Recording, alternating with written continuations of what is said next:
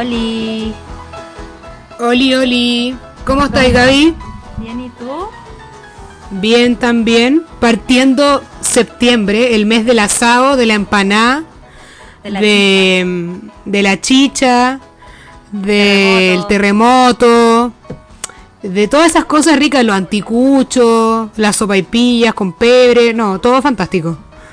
Oye, estaba empezando con una canción de los tres. Me parece excelente. La vida que yo he pasado.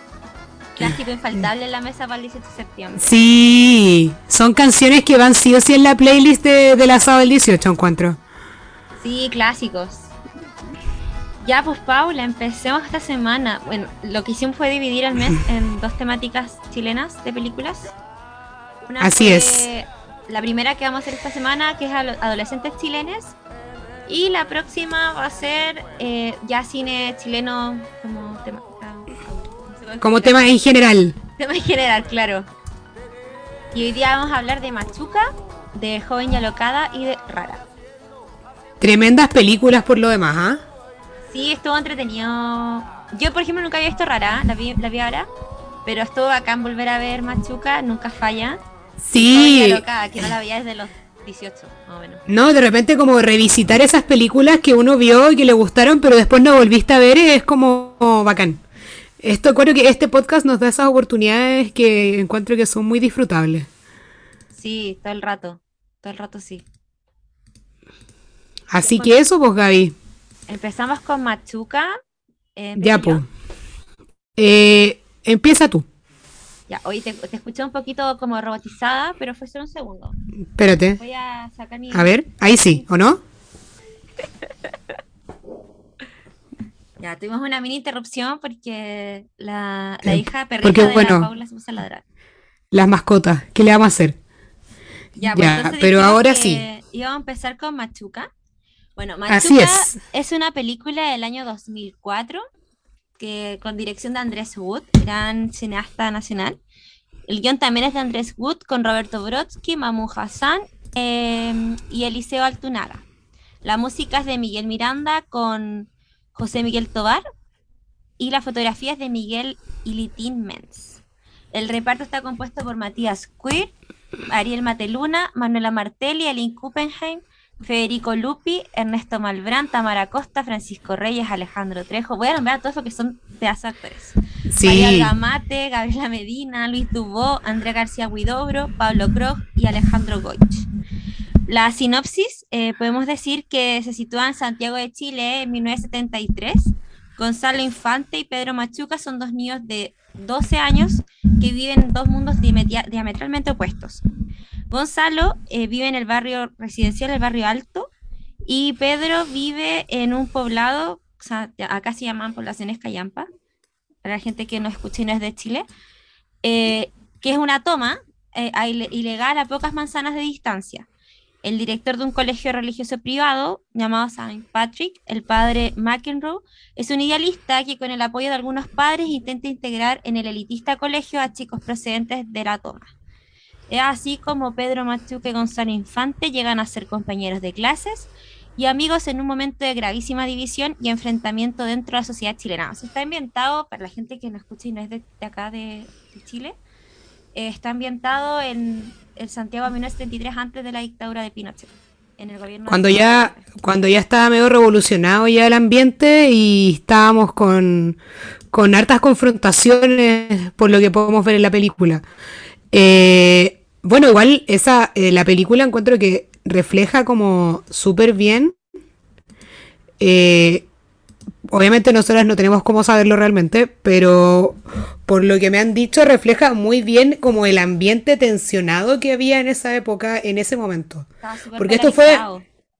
Fue poquito antes del, del, del golpe de Estado, entonces eh, el ambiente ya estaba muy tensionado y se muestra clarísimo cómo la gente y cómo se vivía en ese momento en el fondo. Yo la vi en algún minuto con mi abuela, con mi mamá y, y claro, ellas me decían que tal cual lo muestran ahí era como era la vida en ese minuto, ¿cachai? Yo la vi en el cine, me acuerdo, la primera vez que la vi. Sí, yo igual, la fui a ver con mis papás al cine. Sí, yo igual. Buena. Me gustó mucho. De hecho, Eh, me pasó que no la ve, igual como que uno las ve a veces, porque en Pal siempre la dan como en el canal nacional. Porque Sí, yo creo que es como la, la, peli- la gran película chilena, o sea, bueno, después La Mujer Fantástica se ganó el Oscar a Mejor Película Extranjera. Eh, no, igual estuvo nominada, ¿cachai? La Nana también, pero siento que Machuca es como la gran película chilena, no sé. Eh, es que fue uno, es una gran película. presupuesto. Sí, además que es una película que es transversal, o sea, cualquier persona la puede ver y sentirse a lo menos un poco identificado. Que es lo que no pasa tanto con, no sé, po, por ejemplo, La Mujer Fantástica, que es un poco de más de nicho. Como que siento que no a todo el mundo le puede gustar por la temática que tiene, pero esta sí, pues, esta le habla a todo el mundo. De alguna u otra manera le habla a todo el mundo. Ahí hayas estado del lado que hayas estado en ese momento, igual te va a hablar en algún ámbito. Sí, cuático. Puta, igual era así como al principio se me hizo corta. O sea, Sí. no, no caché en qué momento transcurrió todo tan rápido. Porque, o sea, igual uno va notando como lo que va ocurriendo. Hmm. Que no sé, pues llegan los chicos al colegio en marzo, que era un- era una política como instaurada por el colegio, inspirada igual mucho en los idealismos de la UP, igual muy, muy en esa, en esa parada y en la forma de, no sé si reinventar la educación, pero sí hacerlo un poco más eh, como pareja para quien pudiese tener acceso, ¿cachai? Sí, es una, eh, eh, es como un intento de hacer que la educación como de calidad fuera mucho más universal. Sí, Darle Y- esta oportunidad a estos niños que eran como de población, que no tenían acceso a un colegio como ese, de poder estar ahí y de aprender a la par con los, con los niños que eran del barrio alto, en el fondo. Sí, pues sí, esa era la idea. Y ahí vemos cuando llega el Pedro Machuca, Machuca que le decían, llegaba al colegio y, se, y lo sentaban justo atrás del, del Gonzalo, el cara frutilla que después le pusieron. Y se hicieron como súper amigos. El Pedro, como vio en la toma, tenía como un vecino que vendía banderitas en las marchas, que era Alejandro Trejo, y tenía una hija como de unos 16 años, 15 años, que era Sí. la Silvana. La Era Silvana. mayor que ellos, pero era menor de edad, era cabra chica, se hacía puro Claro. de cabra chica. po.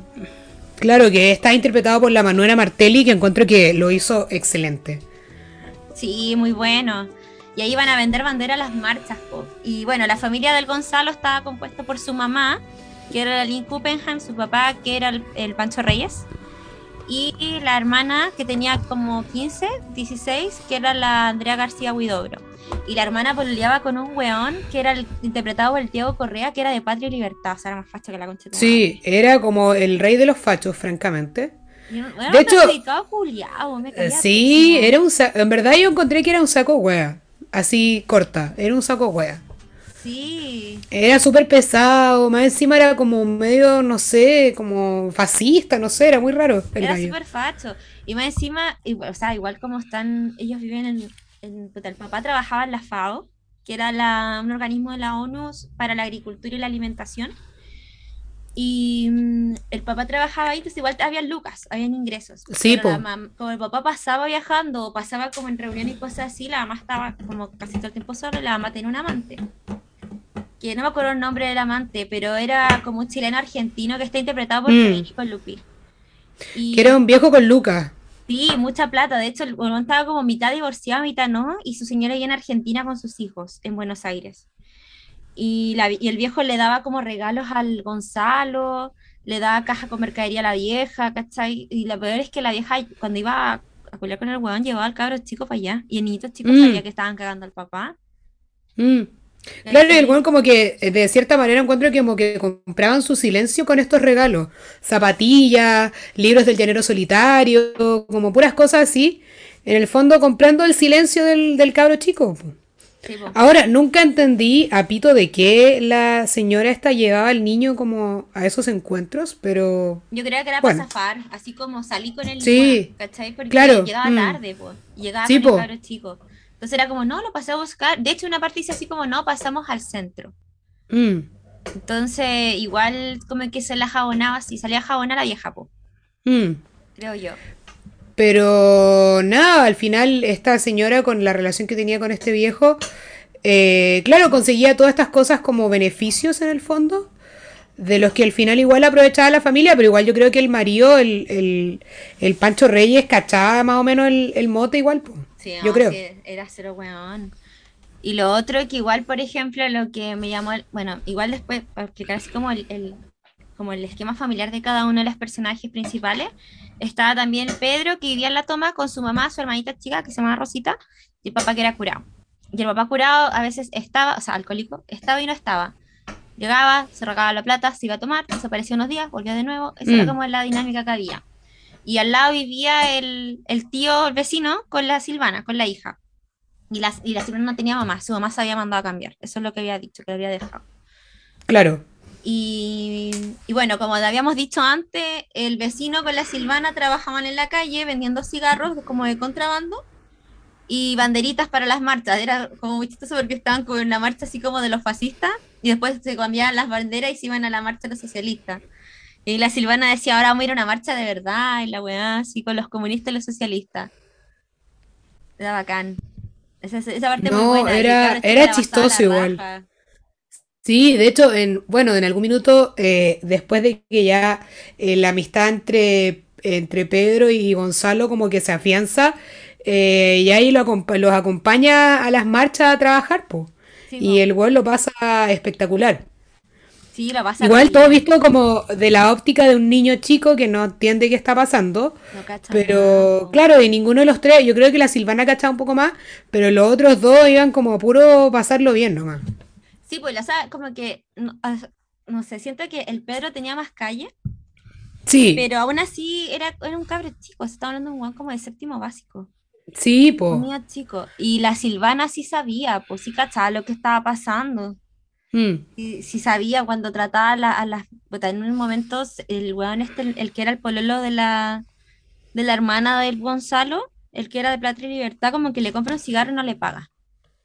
En la marcha. Y la Silvana va y le encara y le dice, oye, me tenéis que pagar. Y el weón decía, no, córrete, así como hizo el weón.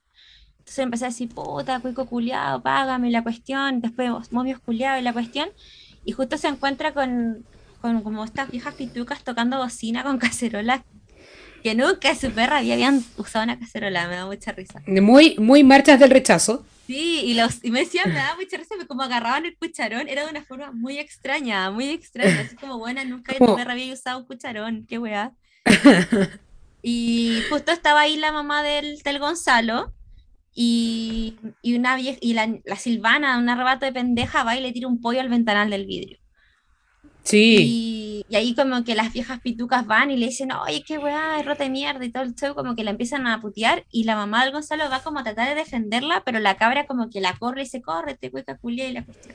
Y quedó la cagá. Y ahí todos empezaron como a putearla, así, fue re brigio.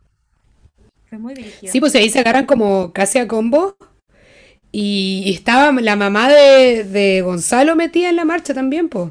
Sí, pues sí, ella como que la iba a defender, pero después como que la mina, igual como que la Silvana, después como cabra chica, pues empezó como a, a repartir mierda como un tilador. Sí, pues. Y, y ahí después quedó la Mm. así la cagá. Sí. Y habían hartas escenas bacanes, no sé, por ejemplo, cuando la, la hermana chica, o sea, la hermana del Gonzalo hace su cumpleaños, pero los papás tienen que salir a comer. Mm. Entonces le dicen al Gonzalo que se quede como a echar ojo al charqui porque no puede quedarse sola la niña con el pololo. Entonces ahí eh, invita al Pedro a la casa. Y va el Pedro y se queda a dormir y carretean, toman ponche. Se curan raja igual. No, lo pasan, lo pasan chancho. Sí, lo pasan súper bien. Igual, una, una escena, esa escena es muy entretenida. Otra escena buena, que si bien no es entretenida, eh, encontré que como que marca mucho el tono de la película, es cuando, cuando la, la Tamara Costa, cuando está en la asamblea como de apoderados, Ah, sí. y hay papás alegando, alegando porque están estos niños como pobres y no sé qué, y se pega ese discurso, yo lo encontré magistral, honestamente. Sí, pues ahí dice como que al final ella se había venido a Santiago desde el campo para que su hijo no fueran los culpables de todo lo que pasaba, porque si perdía algo, al pobre fue. Eh, hacía, pasaba algo malo, él fue, ¿cachai? Entonces se vino a Santiago para eso y al final en el colegio es lo mismo. Como que al final siempre los pobres Mm. tienen la culpa de todo. Entonces era para hoyo. Como que claro, y que ella esperaba que ahora se pudieran hacer las cosas de manera diferente, pero al final es lo mismo. Y eso encontré que eh, como que marca caleta la película. Uno, y además que igual es un discurso que puede aplicar ahora, ahora en la actualidad. Como que igual resuena con los tiempos actuales, encuentro. Si no, si nada ha cambiado, bueno, si cuando te No, nada. El pueblo de Víctor Jara es ahora lo mismo de ahora. Mm. Paloyo, paloyo. Y bueno, y ahí, claro, pues ahí veíamos como los apoderados que estaban a favor, los apoderados que estaban en contra, y los que estaban a favor que los niños se quedaran era el, los papás de, el papá de Gonzalo, la mamá, el papá. Y el papá de un niño que, a- que a veces molestaba al machuca, pero después como que terminó incorporándose bien, como... Ah, y no sé, yo encontré esa escena muy buena. Sí. La otra que yo encontré buena fue cuando en unas de esas idas de la mamá donde el viejo, eh, donde este viejo, no me acuerdo cómo se llamaba, cómo se llamaba el, el personaje. Eh, a ver, voy a buscarlo. ¿eh?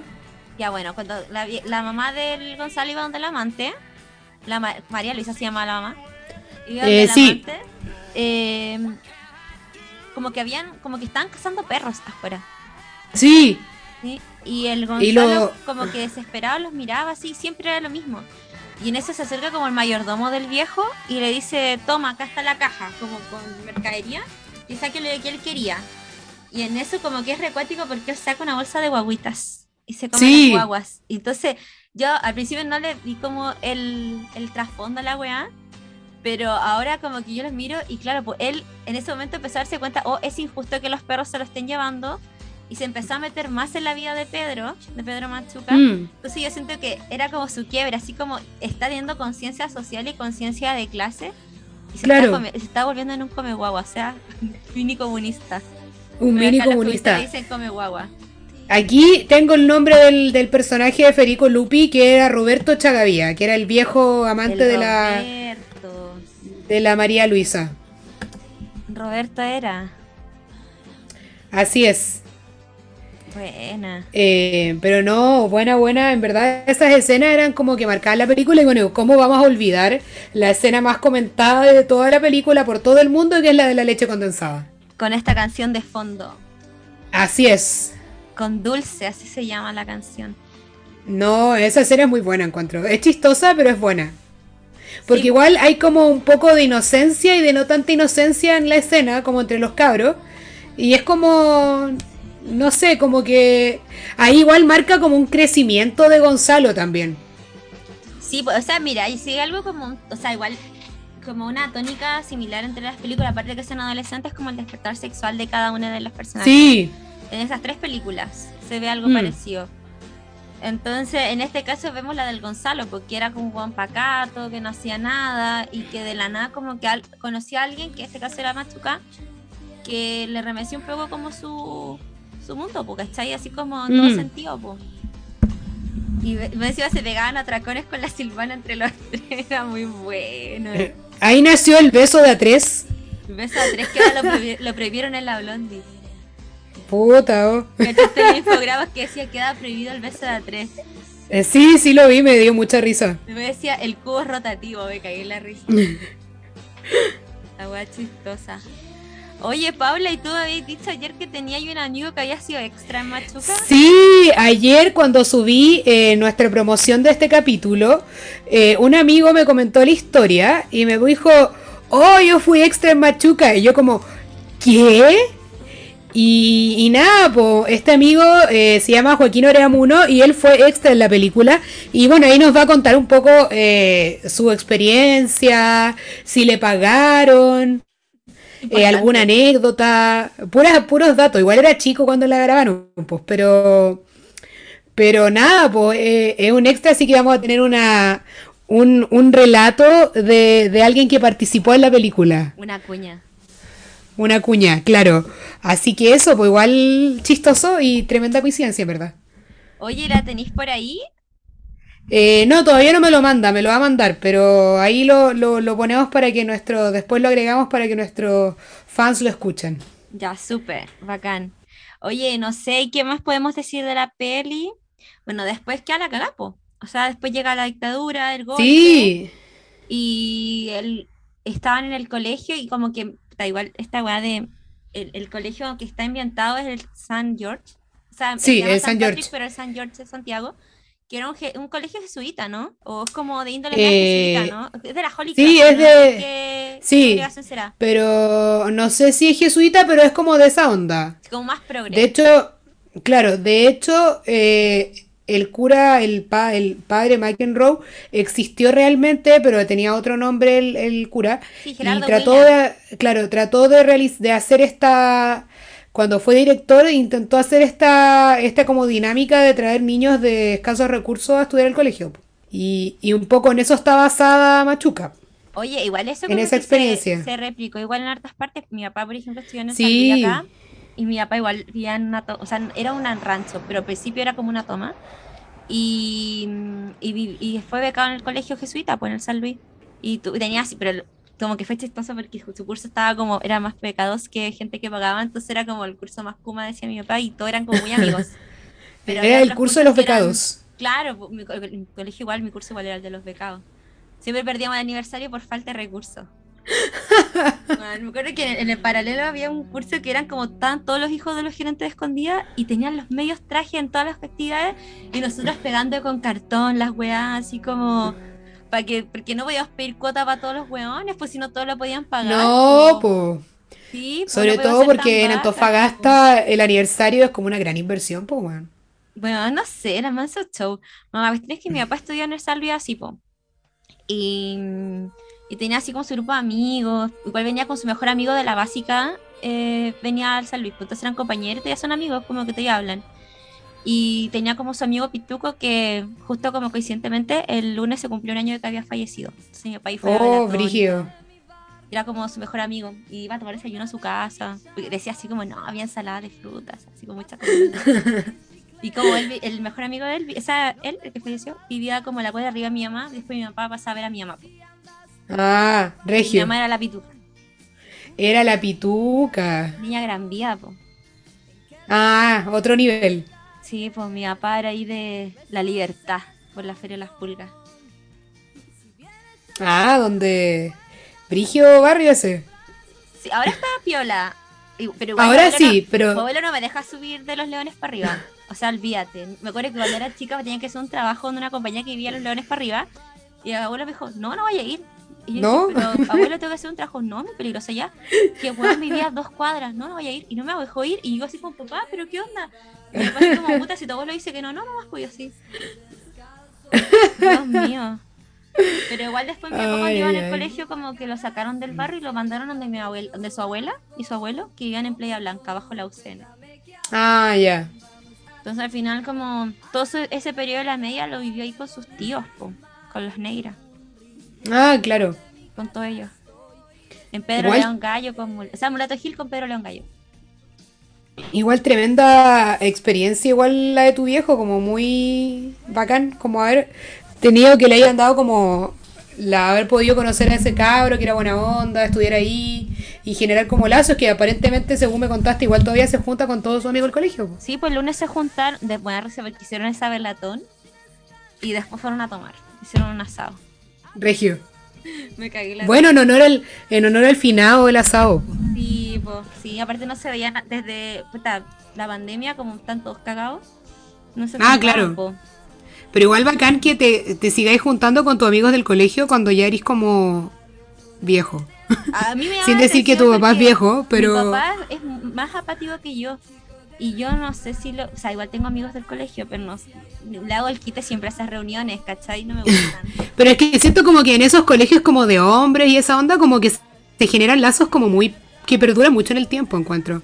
Como que tienen como una secta esos hueones. Sí, po. Como. Además. Suelta, corta el cordón, ¿cachai? Mi tío Mm. igual, mi tío, mi hermana y mi papá igual salió de ahí. Mis primos igual salieron de ahí, entonces como. Y de hecho me metieron a la, a la buena, al salí igual. Lo que ahora es mi casa. Ah, ah, sí, pues ahora es mixto. Mi tía abuela Pero... Ah, ya tenéis como un vínculo... Es un eh, tema. No, sí, igual, igual aparte es un colegio. ¿Sabes? Igual yo creo que si tuviese hijas acá, igual los metería ahí. sí, sí, igual, a pesar de todo, no es malo, según yo. A mi colegio ni cagando. Olvídalo. Al mío tampoco. bueno, porque usted odia en su colegio. Bueno, bueno es como el pico. Era muy malo. ¿Ves que nos juntamos como, bueno, este colegio vale en Callampa? Sí. Yo lo te decía, bueno, si te dije aquí ves acá en Antofa, ¿le metería al Yugoslavo o al Salvi? Creo. No sé. Aparte que están bien ubicados, creo yo, no sé, el centro. Sí, como bien. Oye, qué, qué ancianas nosotras hablando esta. Y, y no llevamos tsunami, Iván. Básicamente. Además, no tienen que arrancar. Encuentro que eso es muy valorable. O sea, hay dos cuadras, pero. Claro. No, no salís cagando como nosotras que teníamos que evacuar. Ustedes, weón, tenían que evacuar. Weón, teníamos que evacuar. Y me da risa porque con, mi prima acuerdo que iba en el Sabela y me decía que evacuaban al estadio. Y yo sí, pero ¿por mm. qué? Si el estadio se va a inundar, está al lado. eso mismo pensaba yo, eso mismo decía yo como, ¿por qué estamos aquí si igual nos vamos a ahogar? Sí, la weá absurda, weón. Era ridículo, bueno, cosas, viste, por eso vale cañón para el colegio. No, mentira. Pero igual sí, porque era como arriesgar nuestra vida para arrancar un metro más arriba de la de donde estábamos. Mira, yo que yo viví como tuve una mitad de mi vida escolar en que doy fe de cuando hay un temblor, nadie hace las guas bien. Nadie. No, nadie. me acuerdo que una vez la profesora nos dejó botados, libro de clase tirado, Después una vez como que llamaron y había un aviso de bomba en el colegio, todos evacuando la chucha, mi mamá como llamándonos por teléfono para dónde estábamos. Era como, weón, sálvense la raja ustedes solos, weón. Nadie pescó a nadie. Entonces, no. no funcionan. No funcionan. En emergencias nadie hace las cosas bien. Y yo no sé cómo chucha, porque todos los terremotos que han habido en Chile han sido o de noche o de vacaciones de verano. Nunca han sido en horario escolar. nunca. No, tienes razón. En verdad. Sí, menos mal, yo no sé qué pasaría si fuese un terremoto un día lunes a las 12 de la tarde, o todo en el colegio. Con clases mm. presenciales, ahora que estamos en pandemia igual, no sé. Sí, Sería como muy... Bueno, es que hablemos de... en botella de vidrio, qué rico. Qué rico. Mi papá adquirió el Express y lo encuentro una gran adquisición, weón. Como mi prima que está embarazada tiene antojos de Express, pues, y habló con la vecina que tiene un almacén al lado y le dijo así como, oye, eh, ¿puedo, comprar las botellas? Así como, estoy antojada. Y dijo, sí, dale. Y como que se trajo caleta a la casa y siempre tiene. Y yo así, no, qué rico. No, bueno, es vacancia. Yo también tengo ahora acá rato porque mi papá como que compra en coca-cola.cl, tú, y ahí las traen. Gran, gran inversión. ¿Broma? Real. ¿Y te traen las botellas? Ah, voy a comprar esa weá. Sí, compra.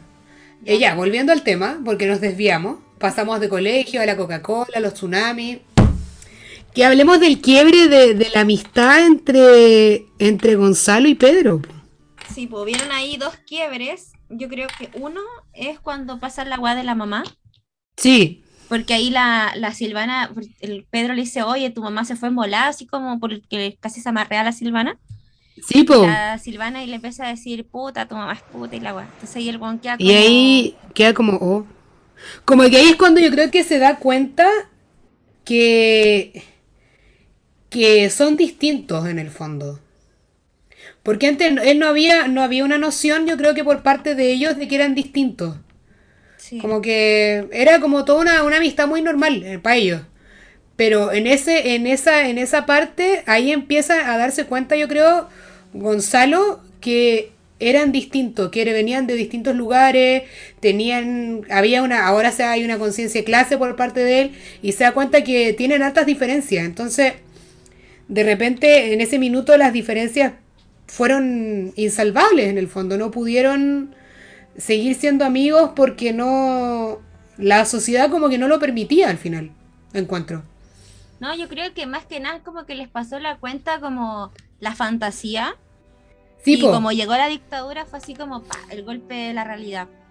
Claro, como que claro, era en el fondo la dictadura acentuó también esas diferencias, po y de hecho, igual después de cuando puta, ya fue el golpe, la dictadura, eh, empezó la dictadura, ellos como que volvieron al, colegio a clases y se ve que empezaron a primero como a cortar los pelos, que esa weá, esa weá, mis papás como que son hijos de la dictadura, entonces ellos decían, no sé, porque empezaban a cantar canción nacional en todos los actos inaugurales, en todos los días en la mm.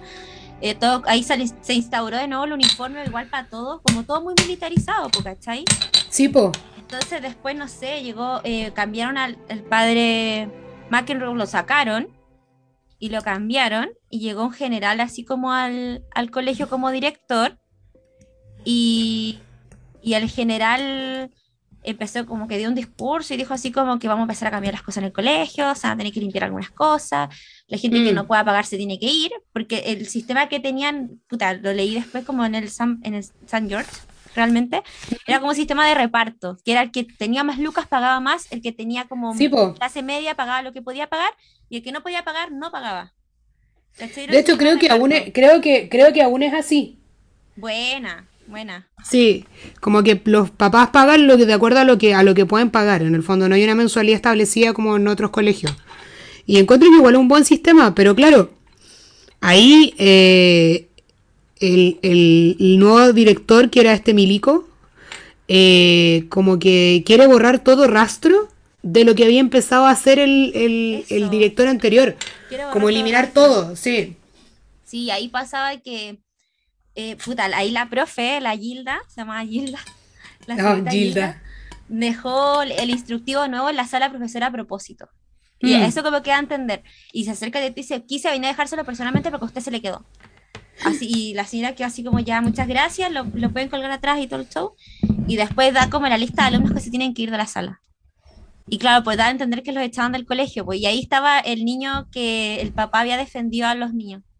O sea, la sensación de que eran, el papá era del gobierno o era algún dirigente sindical importante. Claro, Y lo que to- todos los que tuvieran alguna algún eh, que fueran hijos de alguien que tuviera actitudes contrarias a la, al- a la dictadura que había, chao, se iba. se iba y los sacaron cagando. Y eran como siete niños que nombraron.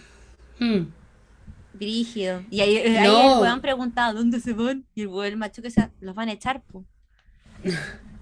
Claro, ahí también denota la diferencia de, de que en el fondo eh, Gonzalo no era como muy inocente y Pedro tenía más calle en el fondo. Se daba cuenta de esas cosas porque tenía otras experiencias también, pues. Sí, y otra cosa importante es que como una semana antes, el papá del Gonzalo, el Pancho Reyes, se iba, se va a Italia. Sí, pues, se iba a Italia. Y yo sé que él se iba, yo, o sea, yo, yo, yo me da a entender a mí, no sé si a ti, que él se iba porque sabía que iba a quedar la cagada y porque se le iban a pillar. Sí. Mm. De hecho, como él De trabajaba hecho- en la FAO, la FAO, como era el, un organismo de la ONU de la alimentación y la agricultura, trabajó muy de la mano con la UP para la reforma agraria. Sí, Isabel pues. Allende igual trabajó en la FAO. Mucha gente trabajó en la FAO. Entonces, eh, claro, yo creo que él se fue como un poco arrancando, pero, y claro, ahí uno se da cuenta porque cuando ya está el gobierno ya establecido, el nuevo gobierno, o en verdad la nueva dictadura, eh, la, la mamá de, de- de Gonzalo se va a vivir con el, con el viejo, con Roberto, pues. Sí, se van a vivir en una casa nueva. Sí, y ahí hay, no hay ningún rastro de, del papá de, de, de Gonzalo ni de la hermana, en el fondo, como que no nadie más se acordó de él. Y ahí uno como que se da a entender que no, que no volvió a, a, a Chile, pues, en el fondo. Sí, pues de hecho él decía que iba a Roma porque lo mandaron por el trabajo y porque ya estaba en la oficina Mm. general de la FAO. Pero igual tú cachabas la tendencia del viejo, pues era de izquierda. Sí, pues. Era como, puta, igual así como si tú lo miráis fríamente, eh, el, gobierno de Allende era un gobierno súper pirulo, pues eran todos súper Mm. po, pero eran de Sí, izquierda, po. ¿cachai? O sea, tú, por ejemplo, ahora miráis a, a- a la gente, a los hijos de los que eran personeros de gobierno en ese tiempo y eran todos pirulitos, ¿cachai? Sí, pues, eran Todos todos medio cuicos. Sí, pues. Entonces lo mismo, o sea, el viejo era un hueón que tenía más lucas y tenía conciencia de clase, y el hueón querían hacer Mm. una hueá mejor nomás, po. Igual hoy día, hoy día es un día importante, 4 de septiembre, son 51 años desde que Allende fue elegido, Ah, sí, pues. presidente del pueblo. Así Y- es. Y desde el año 52 igual, el 4 de septiembre, eh, fue la primera vez que votaron las mujeres en Chile. Gran fecha hoy día. Un, un día muy eh, con hartas cosas que, que pasaron y que tienen alta relevancia también en, en lo que tenemos ahora. No, y también, así como para agregar, en esta misma fecha, si no me equivoco, en el año 80, y no si 86, 87 por ahí, eh, mataron al padre André Yarlán. Lo- Ah, tenéis razón, pues. Sí. lo- Creo Sí. que fueron los de la DINA, ¿no? Los que lo mataron. Sí, fue la Dina. Hijos de perra, los odio. Eh, no. es un día políticamente importante. Es un día, creo. es un día políticamente importante y también bastante cargado con, con cosas buenas y cosas malas. Eh, que bueno, que vale la pena también recordarlo porque hay que recordar la, el- la historia y el pasado, no lo puedes enterrar. Esa es mi... No, po, porque si no, nunca vamos Mi- a aprender de los errores. po. Claro, Me acuerdo que cuando hice la tesis puse así como mm, algo de, no me acuerdo, un pueblo sin memorias, un pueblo sin futuro, no sé cómo. sí, una cosa, e- esa es como la frase, según yo. Es como la, de hecho, ya la voy a random, pero cuando Chile ganó la Copa América en el Estadio Nacional, la primera Copa América, eh, se ve, eh, la, vi una foto así como icónica, que sale como corriendo Bocellur, así muy feliz, y todos, y sale justo atrás la gradería donde tenían a, que se mantuvo tal cual está, como el estado Sí, de detención y tortura, donde tenían a toda la gente detenida ahí, y ahí sale esa Mm. frase. sí, no, esa foto es súper icónica, en verdad. Sí, hay cosas que igual duele, así como yo ayer viendo Machuca me las lloré todas, pero siento que siempre es necesario como recordarla y que tener ese golpe de realidad porque el negacionismo todavía existe. Claro, sí, no, en verdad, grande. yo creo que no puedes negar lo que pasó y ni olvidarlo tampoco. Pero no, la gente cree que se trata como de resentimiento, pero según yo no es eso, porque es como de no olvidar algo que pasó realmente. O sea, no, es como si le dijera a los alemanes que olvidemos a Hitler, ¿cachai? Como que no voy a olvidarlo. No, y lo otro es que no puedes, no puedes decir esa weá mientras hay gente que todavía no sabe dónde están sus familiares. No saben dónde Sí, están sus eso hijos, que es sus como- hermanos, ¿cachai? Sus papás. Hay mucha gente que no sabe. De hecho, hay una película que igual hubiese sido bacán conversarla, que se llama Nostalgia a la Luz, que es del Pato Guzmán. Está también en Onda Ah. Media, es muy buena. Y hace como el símil eh, lo que un astrónomo se demora en encontrar una estrella, una galaxia, un planeta nuevo. O sea, se demoran años, muchos años en investigar. Y el mismo símil lo hace con encontrar un huesito en el desierto que te permita a ti, como hija, hijo, Mm. padre, madre, hermano, hermana, saber que tu hermano, tu pariente está muerto, que no es Mm. un detenido desaparecido. ¿Cachai? O sea, es así de difícil. Es, es encontrar una aguja en un pajar. ¿Cachai? Porque acá- sabido es que la Carona de la Muerte tiró muchos cuerpos acá en el desierto de Atacama. Y Sí, hay po. muchos cuerpos que no se han encontrado, como hay muchos cuerpos que tiraron al mar, como el de Martugarte, Así ¿cachai? es. Y no se han encontrado. Entonces, todo eso eh, es, es como la analogía que hacen es brígida, es brígida. Que Y claro, igual es imposible- Que era hija de detenidos desaparecidos. Bueno, es palollo. Eh, es imposible dejar atrás algo que nunca tuvo un cierre, ¿cachai? Encuentro yo. No, y también, y lo otro que me molesta a mí es cuando los personeros de la derecha dicen, no, y olviden, y la weá construyó un nuevo Chile, todo el show, pero ninguno es capaz de pedir disculpas, ninguno. Cuando No, es- pues hay gente que está totalmente involucrada, o sea, bueno, el Mm. ministro de, Defensa de Defensa y Derechos Humanos, Hern- Hernán Larraín, amigo de, de, de Paul Schaeffer, pues, weón, en Colonia Dignidad, ¿cachai? Amigo Paul No, al final eh, es difícil como tratar de seguir adelante cuando te siguen como pegando en la cara nuevamente, como que con, con, como, con gente como esa, como que es volver atrás, ¿cachai? Encuentro yo. Sí, no, no construir, o sea, piden como que uno como que avance, pero ellos tampoco son capaces de dar el paso para avanzar, el paso real. Bueno, y, y Mm. un paso que lleva a la justicia, a la dignidad y la reparación de las víctimas, ¿cachai? No hay nada, no hay verdad, no hay justicia, no hay reparación. Mm. Es palollo. No, encuentro que es como heavy esa situación porque claro, no se trata nada de ni derecha ni de izquierda, ni de fachos ni de comunistas, sino que es como puta, no podéis seguir adelante si no habéis tenido un cierre. Pues yo creo que todas las cosas necesitan tener un cierre y eso no lo ha tenido bien. Y diciendo como no, si no pasó nada o no, yo no sabía, no dudo No, que pueda avanzar, ¿cachai? Lo peor es cuando dicen, ay, yo no opino porque yo no soy vivo. Y es como, bueno, tenéis que opinar, sí, de historia. Es como, ay, yo no voy a hablar de la conquista porque yo no estaba viva. Qué chucha, weón. Claro, lo que uno puede, no puedes hablar como si estuvieses estado ahí, hubieses vivido ahí en ese minuto, pero sí puedes opinar de lo que pasó, porque todo una eso son. crítica a la situación.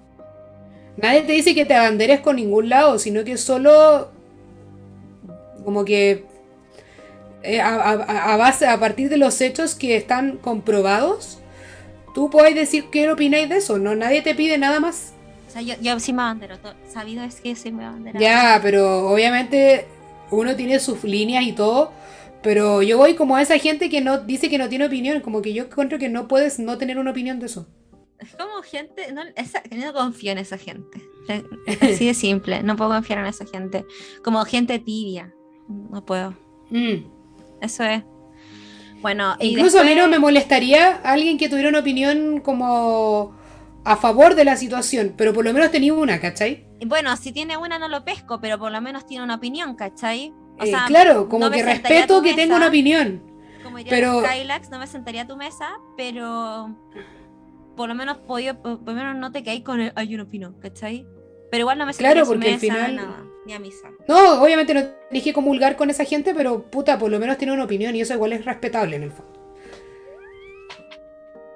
Respetable que tengan una opinión, no Pero que esté de acuerdo con la que- opinión en sí. No hay que dar tolerancia a la intolerancia, hermano, no sé. bueno. No, claro, bueno, no sé, y es como un tema complejo en cuanto, en Sí. cuanto a las opiniones. Es que es lo que no estoy hablando con mi papá, o sea, yo puedo entender, eh, ya igual como una niña, eh, yo, fui criada por mis papás y mis papás son de izquierda y todo eso, mi abuelo igual, entonces como que una familia de izquierda, eh, obviamente tengo una tendencia política muy marcada a la izquierda y yo puedo como conversar con gente que sea de derecha, no tengo ningún problema, pero otras cosas muy Sí, eh, conversar con gente pinochetista y fascista. Ahí ya nos vamos a otra hueá Sí. totalmente radical, ¿cachai? Y con esa no, claro, yo voy a no, eso, que en el No, fondo uno puede conversar con gente que vaya, eh, esté en la otra vereda de tu opinión política, pero obviamente no vaya a conversar con Juan. No, pero ya hay gente así como la vieja culiada de la Pati Maldonado que dice como que, están bien muertos, qué weá. Gente culiada. Bueno, ya, Es que para creo- terminar el, el cierre de la película, porque nunca dijimos qué pasó Sí, con el verdad. personaje. Bueno, Es verdad, que, bueno. que se habían ido, así como el papá. Claro, el papá se fue, eh, Pedro o sea, Pedro, no, pero volvamos atrás. El papá se fue, papá de Gonzalo, Gonzalo y su mamá y su hermana se fueron a vivir con este caballero, el amante. Eh, y bueno, y después hay una escena que es cuando ya está, está el, está empezando el tema de la represión y todo esto, que va, eh, Gonzalo va a visitar a Pedro a su casa, porque el, el el niño se va del colegio, eh, lo echan del colegio porque él, al minuto que el padre McEnroe se va a despedir como, o va, va a la, una misa que están haciendo, eh, él va, eh, se come todas las hostias y apaga la, la velita del, del sagrario y dice como Dios no está aquí. Este ya no es un lugar sagrado y se va. Weón, qué gran escena, Y ahí es una gran escena. Y ahí, eh, ahí el Pedro se para y, y le dice eh, Goodbye Father McEnroe y ahí el- el- el padre se despide en el fondo y le dice como eh, adiós Machuca, no sé qué. Y de ahí hay una reacción como en cadena que todos se paran y le dicen como chao. Hasta Y ahí profe, es cuando, hasta la profe, todos. Y, y ahí, bueno, el, el nuevo director va, a Machuca lo hace parar si se lo lleva. Y ahí uno entiende que lo echaron del colegio. Y bueno, ahí eh, Gonzalo lo busca a la salida, no lo encuentra. Y decide ir a verlo a donde él, a su casa, donde él vivía en la toma. Y ahí eh, ya están lo- lo- los milicos reprimiendo a la gente, sacándolos de sus casas. Eh, y ahí ve la, es- hay una escena que es como súper fuerte que están pegándole al papá de la Silvana.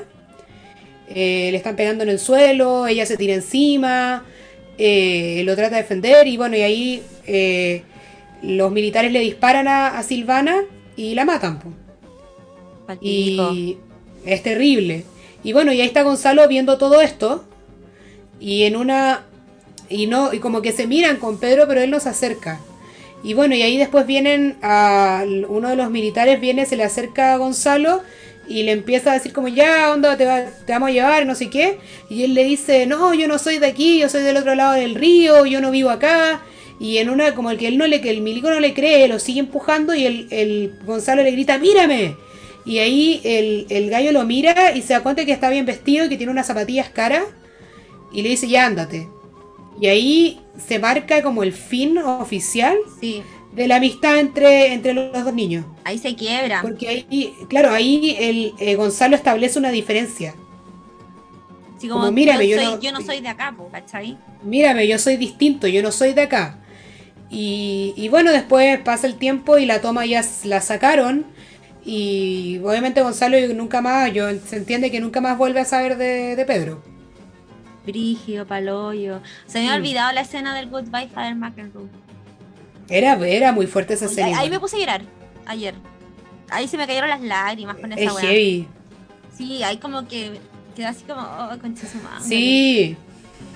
Sí. Bueno, porque fue uno investigando, cuando terminó la película, le dedican la película al. Chucha, perdón la alarma. Al padre William, ¿cachai? Se la dedican, po. Y uno, mm. Puta, con todo este tema del. que de hecho ahora se nos. El, dos años más se tiene que abrir el, el informe Valet, po, y, y hay gente que no quiere todavía, ¿cachai? Porque igual hay gente vive y como que revivir todo, pero por un tema de tratados internacionales debería abrir, abrirse y vamos a enterar mm. todas las guas que hicieron y quiénes le hicieron. Y, y ¿cómo se llama esto? Igual se ha sabido lo que le hicieron a los clérigos, a los curas, a las monjas que le hicieron, que, apoyaban, que apoyaban al pueblo y estaban en contra de la dictadura y bueno, los torturaban de la forma más asquerosa que te puedes imaginar. Sí. Y solamente un, señor que en cuatro años lo único que quiso fue hacer la hueá más justa nomás. Sí, fue una diferencia por unos pocos niños, ni siquiera fue algo tan macro, era como... Era algo como que no le afecta a nadie, ¿cachai? Sí, yo. Pero buena peli. Buena, buena peli. Buena, buena, me gustó mucho. Sí, ¿qué nota le poní? Yo le pongo un. Un 9. Oh, buena. Sí, yo le pongo un 9. Un 9. Sí, un 9. Encuentro que es una gran película, está súper bien hecha, muy bien actuada. Eh, todo, bueno, espectacular. Encuentro que está demasiado bien hecha y el presupuesto lo aprovecharon, pero excelentemente. Oye, igual Andrés Wood, ya, pero espérate, voy a, decir, voy a decir las otras notas, ¿ya? En IMDb, por ejemplo, o sea, en Rotten Tomatoes, tiene un 8.7 y 91%, o sea, 87% de Tomato Meter y un 91% de como la audiencia. O sea, le fue bastante. Ah, ya. No, le fue súper bien. Y ahora voy a IMDB a ver qué tal. IMDB 7.7 de 10.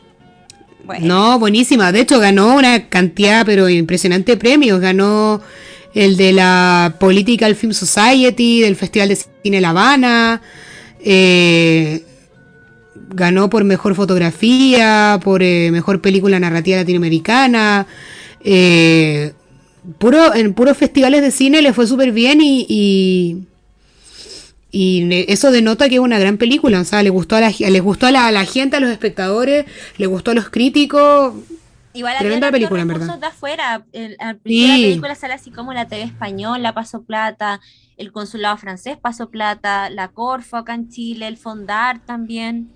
Entonces es como es una película que puta, igual sabido es que transversalmente como que igual mucha, hay muchas personas como dentro de los desaparecidos que son españoles y franceses. Mm. Entonces igual yo creo que por un tema de, puede ser como una forma de, no sé si de reparación, pero como decir esta guay no, no se tiene que olvidar, pasaron sus luquitas. Claro. No, igual incluso tuvo una mención especial en el Festival de Cannes, o sea, imagínate. Sí, súper, súper, súper bueno. Ya, un aplauso para Machuca. Y ahora, eh, amiga, a si tienes datos freaks. Datos freaks, a ver, igual tengo uno, sí. Me costó encontrar, pero tengo uno. Ponme mi cortina. Ahí está. Fantástico. Eh, bueno, el, el, un dato freak que tengo es de cómo llegó Matías Kier a actuar en la película como Gonzalo.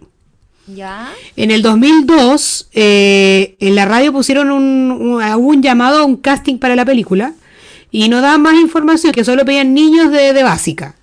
Eh, la mamá de, Matías habló con él, de que tenía 12 años, y su, y su hermano Javier, y bueno, y fueron a la, al casting al, al Omnium acá en, en Las Condes. Y ahí estaban haciendo las pruebas de cámara. Eh, pensaron que podían, podían quedar como extras.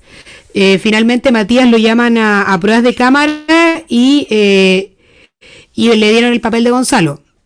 Eh, incluso él se arrepintió cuando le dieron el papel, dijo que no quería, que le da vergüenza, que le dio susto.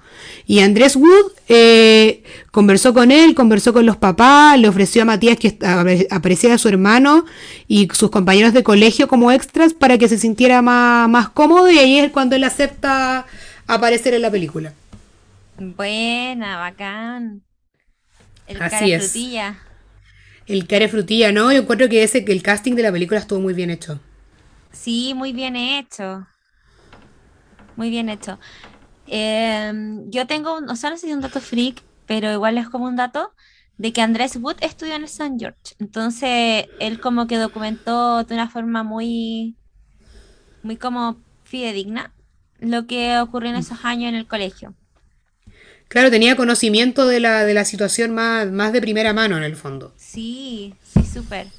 Y bueno, también no es un dato freak, pero para la gente que nos escuche del Distrito 12, ah, Ah, Ariel Mateluna, que es Pedro Machuca, está candidatando a diputado por Comunes, el partido del Frente Amplio. ah, sí, po, ulti- lo- hace poco salió su candidatura en, en las noticias, así que si son del Distrito 12, es una opción Distrito para votar. 12, las comunas de La Florida, La Pintana, Pirque, Puente Alto y San José de Maipo. Yo creo que le dist- puede ir es un- bien. sí, es un distrito que puede que tenga llegada él ahí. Sí, Igual es súper grande, son comunas grandes, como que puede que le vaya bien. Bueno, ahí para ya saben, si quieren votar, por, eh, voten en ese distrito. No sé quién más va por ese distrito, creo que la Carmen Hertz parece, ¿no? Sí, creo que sí, algo leí, pero no estoy segura. Bueno, pero o sea, como sé, es por sistema de lista, capaz que lo pueda arrastrar y entre ellos se puedan arrastrar. sí, pues así que eso, para que sepan, Pedro Machuca está de candidato de, de diputado. Igual es buen actor. Eso. Por, por lo Es menos buen siguió actor. haciendo, haciendo actuación porque la Manuela Martelli yo sé, yo la he visto por lo menos en direcciones teatrales y, y en doblaje. El cachado que hace Sí, ella no, no ha seguido como actuando tanto como los como él. De hecho, Matías Kerr no siguió actuando tampoco, creo. No, no, el Ariel Mateluna sí, y pucha, los, los, los otros, los papás, todos son actores conocidísimos. Bueno, de hecho, la Aline Kuppenheim eh, se repite con Alejandro Goich en, en Joven y Alocada. Sí, pues, entonces va a ser, ahora vamos a hablar de la próxima peli. Así es. Jovencita y alocada. Ya, le doy entonces. Sí, dale, voy a ponerte acá la mejor canción, tu madre, de Javier Mena. Ya. Bueno, Joven y Alocada es una película del 2012 dirigida por la Mariali Rivas y el guion escrito por Mariali Rivas, la Camila Gutiérrez, que es la joven y alocada, Pedro Peirano, María José Vieragallo y Sebastián Sepúlveda. Bueno, los medios La fotografía, eh, tremendos. La fotografía es de Sergio Armstrong y lo- eh, los, los actores que protagonizan la película son la Alicia Rodríguez, la Aline Kuppenheim, la María Gracia Omegna, Felipe Pinto, la Ingrid Isense y Alejandro Goich. Esta película, eh, la sinopsis de esta película es la siguiente. Daniela es una chica de 17 años criada en el seno de una conservadora familia evangélica, o evangelize, como le dice la, la protagonista. Partida entre la culpa cristiana y su innata rebeldía, Daniela vive una traumática noche de excesos que le traerá el castigo a sus padres y de su propio cuestionamiento existencial.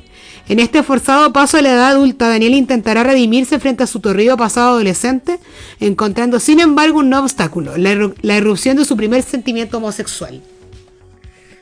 Buena. ¿Qué, qué estáis haciendo en 2012? Cuando esta canción estaba de moda, pues esta canción en 2010, pero estaba de moda. ¿Qué estaba haciendo yo? Estaba en primer año de universidad. Oh, qué fuerte. Derecho C, primer año. Yo estaba ahí tratando medio. de tratando de sobrevivir a, a los embates que me dio la carrera. Y bailaste como Cam Rock, como el video que se viralizó ayer, buena. Me. ¡Ay, qué vergüenza! ¿Sabes que Yo no reniego de- para nada contra mi, mi, mi facultad ni mi alma mater, pero puta que damos material para que nos hueven, weón. Una sí, en verdad sí. Yo creo que la Cato y la Guay dan mucho material. Sí, yo no sé. Son más que la de los Andes y la del desarrollo. Sí, Mucho más. que no, hay mucho material, anda, de todo tipo, como que weas tontas como esta, weas serias, eh, lamentable, weón, lamentable. Pero claro, nadie puede escapar a, a su, a, a su pasado y bueno, yo reconozco que estudié ahí, lo digo con orgullo igual porque gran facultad, Sí, buena gran universidad. Eh, profesores no tan buenos algunos. O sea, no malos académicamente, sino que como personas algunos son como el hoyo. Te hizo la clase la Constanza, Pero- ¿eh? No, gracias a Dios no. Yo el otro día tomé el curso de constitucional en la. Puta, para hacer clase consti, así como sobre el proceso constituyente. Eh, lo tomé, po, y estaba la Constanza V y dijo perfectamente los audios: eh, la dictadura, y, serán dictadura, y serán dictadura. Y ahora le cuesta tanto decir dictadura ahora que. Sí, es que por eso lo encuentro cuesta. que lo encuentro que como que se cambió de chaqueta así, pero... Bueno, es Udi, o sea, o sea, yo sé que era Udi antes y que era de libertad y desarrollo y toda la weá, pero ahora como que está, tiene que, cumplirle tributo al partido. Le cuesta mucho decir dictadura, weón. No, le cuesta muchísimo. Y, cosas más también. Sí, pues entonces al final, no sé, la gente...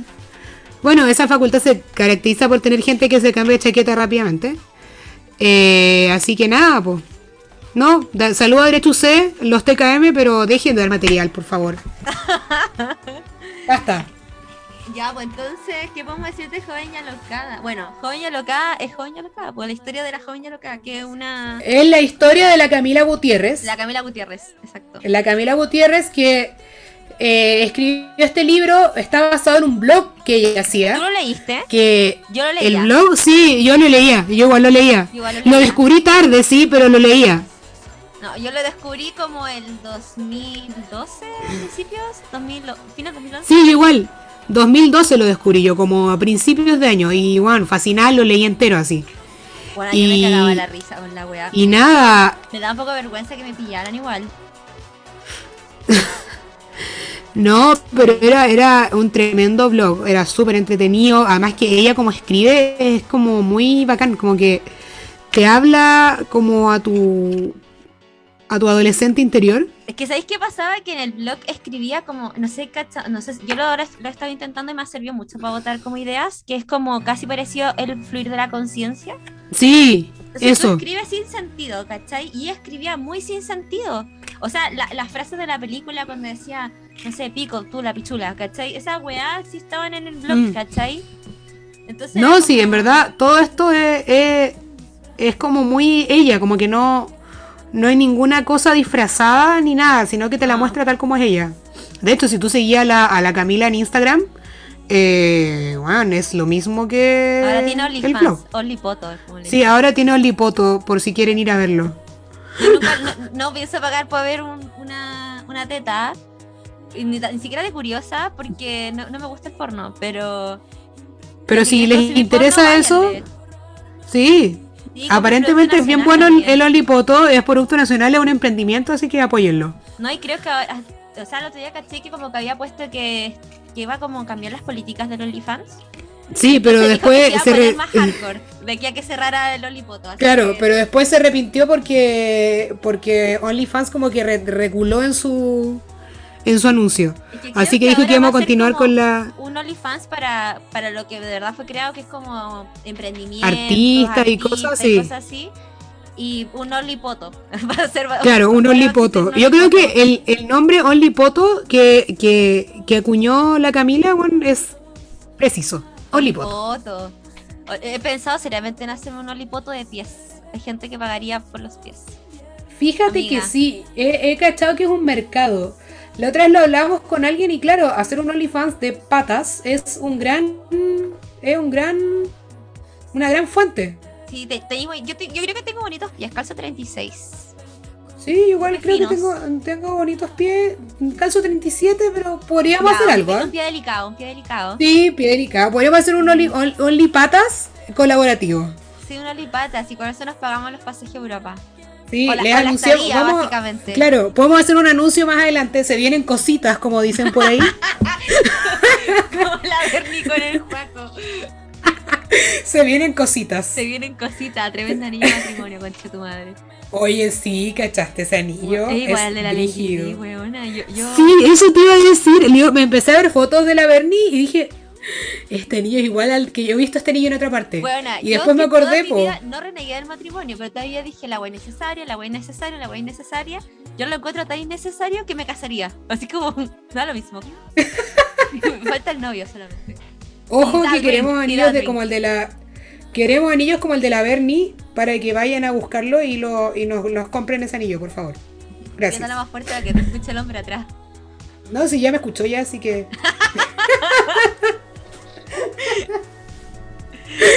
Te puedo mandar el link. El link, eh, sí, como era, era una. Tenía apellido la raíz la persona que lo hacía. Sí. En Santiago, así que. Ay, ay, de ay. zafiro con, con, creo que era, Sí, como Con con algo diama- blanco. brillantes o algo así. brilla- diamantina, no sé qué weá. Bueno, No sé, pero era como muy brigio. Bueno, la cosa es zafiro, que. buena. eh, Hoy hablando de Larraín, la película, ¿Mm? los productores de Juan de Loca son el, el Pablo Larraín con y Juan de el, Dios. po. el Juan de Dios, pues sí. Y bueno, acá todo se relaciona. Yo antes dije, el, entonces su madre Hernán Larraín es el papá de estos chicos. Y cuando hablamos de la constituyente Constanza Juve, eh, también está el constituyente Larraín, que es el hermano malévolo de estos chiquillos, que es el hermano Facho. Es, Es como presidente como- Bópoli, qué weá es. Es como el lado oscuro de la familia. Sí, o sea, yo siento que para ellos el Juan de Dios con el palo es en el lado oscuro. Claro, pero para nosotros el otro, pues. Claro, pero sí, pues son como las ovejas negras de su familia. Pero buenas Así ovejas es. negras. No, nos han tremendos. entregado, nos han entregado tremendas películas. De hecho, Fábula es una productora que tiene muy buenas películas. bueno, muy buenas. Y ahora en el Festival de Venecia hicieron el como la van premier de Spencer, la nueva Oh, película de estoy Pablo. y dicen que es muy desesperada por ver esa película. Bueno, Desesperada. dicen que estaba un Oscar. Nive- Ese nivel. De hecho, yo te voy a bombardear con partiéndote cosas en Instagram de esa película porque estoy pero ¿Irá a obsesionada. llegar al cine? Sí, fijo. Y así al cine la voy a ir a ver de cabeza. Sí, igual. Pero Oye, bueno, volviendo. de la película, sí, po, bueno, Sí, a la po. jovencita, a la Cami o sea, ¿cómo se llama el personaje Daniela en la película? Daniela, Se pegaba como un desmadre y no le avisaba a la mamá ni contestaba el celular y después la castigaban como que le iban a mandar a misiones a Ecuador. Entonces sí, tenía por fornicadora. tía- por fornicadora, por fornicaria.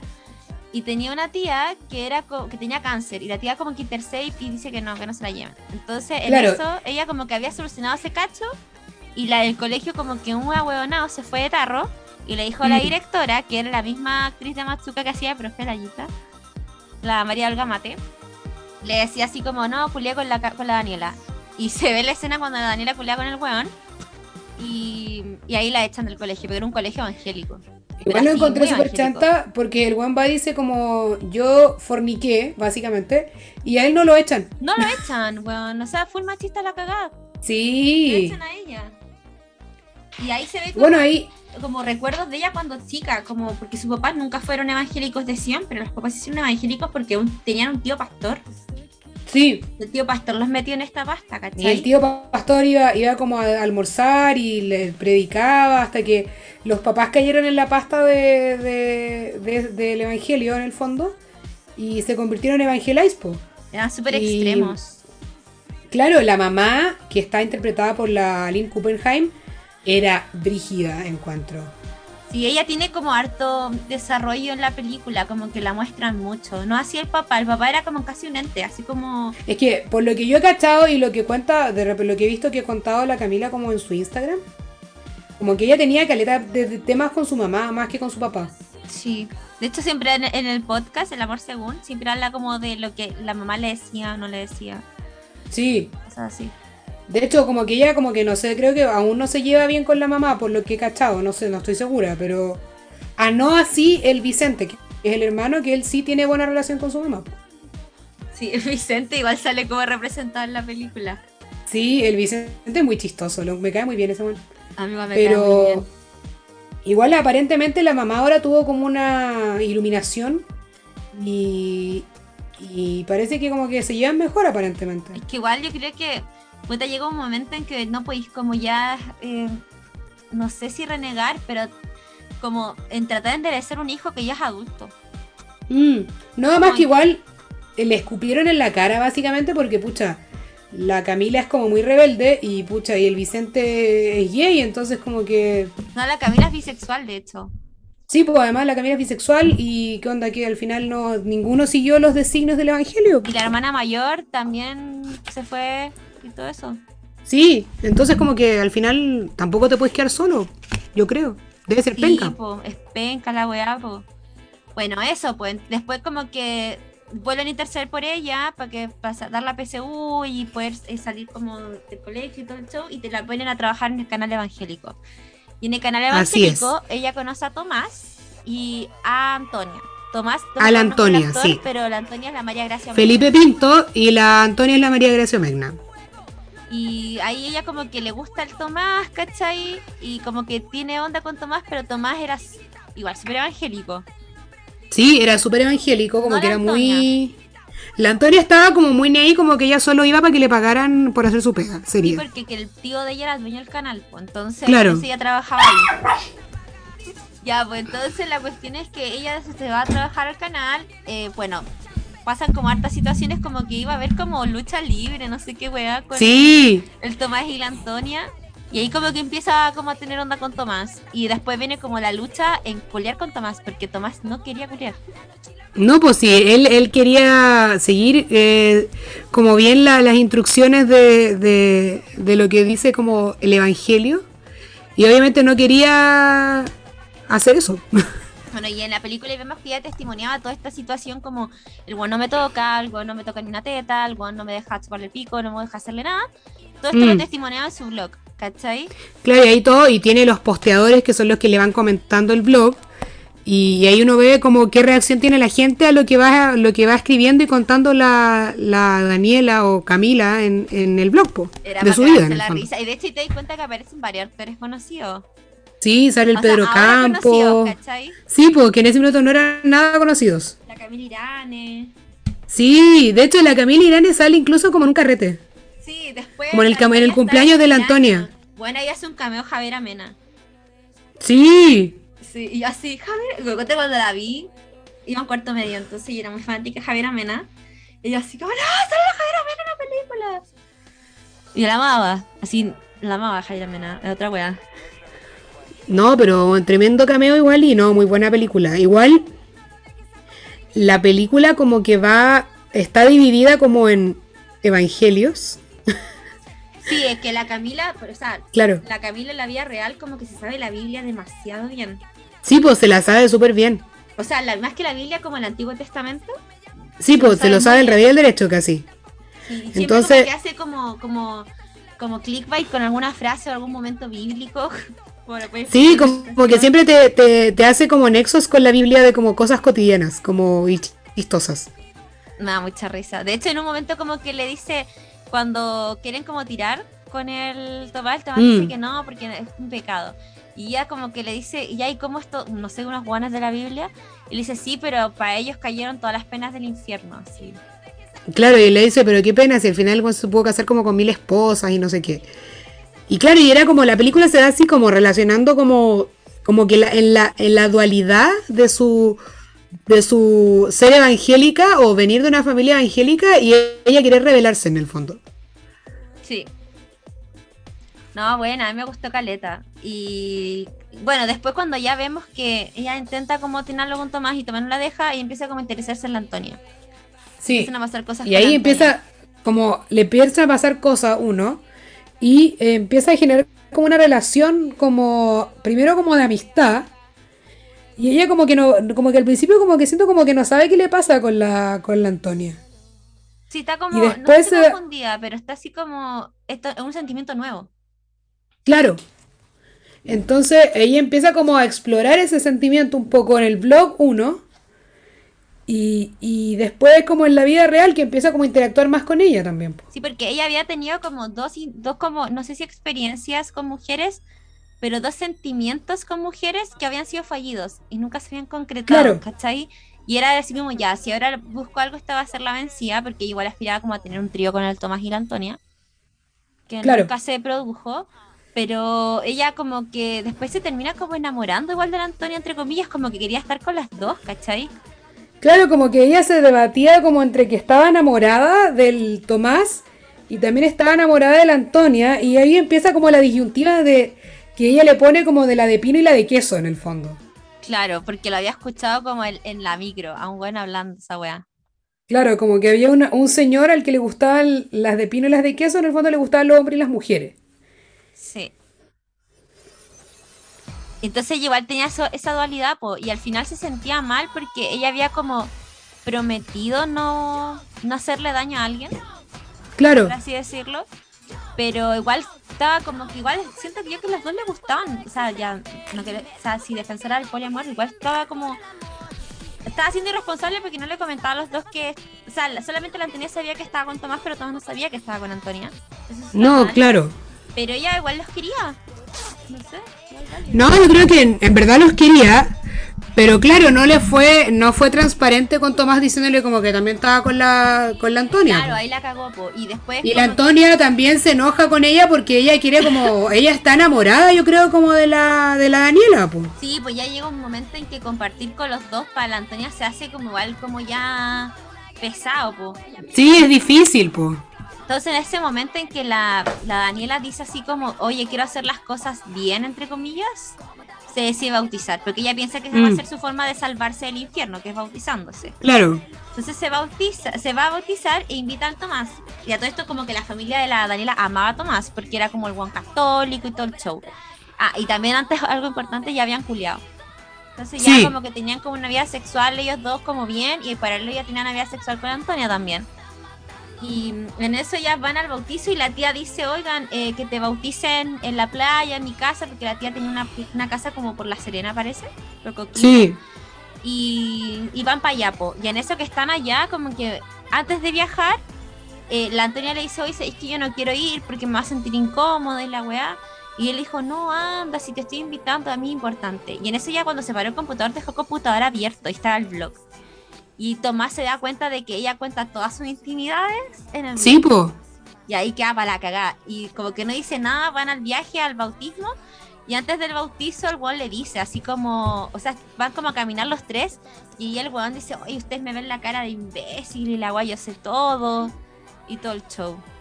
Sí, pues ahí él, él se da cuenta de todo y, y la encara, pues y ahí también sale perdiendo la, la, la Daniela porque los dos se enojan con ella. Sí, pues los dos se enojan y se van, po. Entonces ella que- como que siente que perdió pan y pedazo. Y en eso, como que Sí. claramente el Tomás, como era súper ahueonado, de- le debe haber contado a la mamá que ella llega a la casa y la mamá le saca la cresta. Sí, le saca la cresta. Bueno, pero como que le pega así como con odio, como con los puños, las amarré y le empieza a pegar así. Pero mal. Después eh, pasa el tiempo y aparentemente por lo que se ve en la película, ella ya no vive en su casa y ella va al funeral de su tía. Y lo ve de lejos y ahí está la, la mamá con el hermano, Y la- y eh, el papá, ella está con su hermana y ella seguramente está viendo con la hermana. Pues, lo Y... que pasa es que la hermana ahí tenía otro conflicto porque ella se fue de la casa temprano igual Mm, y la mamá la odiaba, entre comillas, porque, o sea, la mamá es como muy rencorosa, como que entender eso, sí, y la mamá no quería hablar con ella porque ella se había casado con un gringo y tenía una vida como más libre y todo el show, pero ellas sí se juntaban porque su tía hacía los encuentros entre ellas dos, y la hermana es Claro. la misma actriz que hacía de la hermana del Gonzalo en Machuca, la Andrea García Huidobro. hermanas. Hermana- ella es como la icónica hermana, como Aline Kuppenheim, Eh, la icónica claro, mamá. que la, la mamá. Ahora Mamá- que me acuerdo, el- no es primera vez que, o sea, el Alejandro Goich con la Aline Kuppenheim ya habían hecho como padres en Bala Loca, ¿no existe esa serie? Ah, sí. Sí, ellos también Tienes razón. padres de un niño. Esto es como se repite, ah. Pero claro, ahí ya te- hay un quiebre. eh, se ve que la que la, mm, la Daniela ya no vive en su casa, que está con la hermana.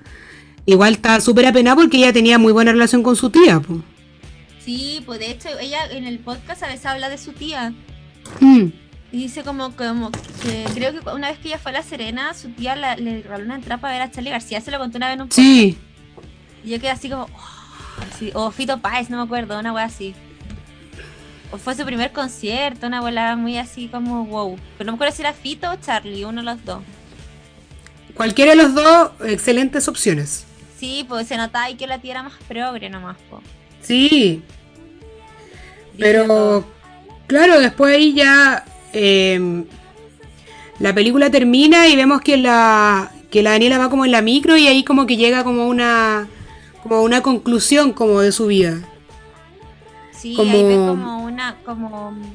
No sé cómo se llama, un alumbramiento. Es como, claro, es como una pseudo iluminación. Eso.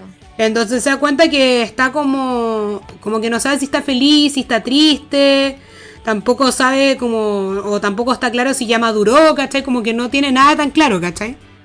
Pero se da cuenta que no tiene nada claro. No, es buena, es buena. Ahí termina la peli, po. Mm.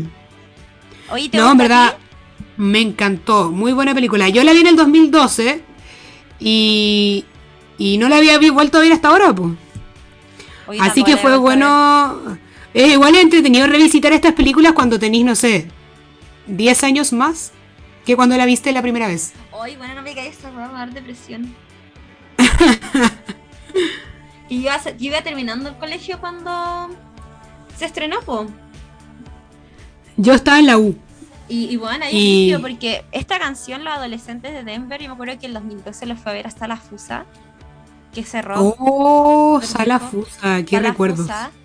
Y, y bueno, así Denver en su mejor momento, así. Sí, Denver estaba. Dramática, o sea, otra cosa. Denver estaba en llamas en esa época. Sí, otra cosa. No sé, tenía esta canción, Lo que quieras. Em, oh, qué buenas canciones.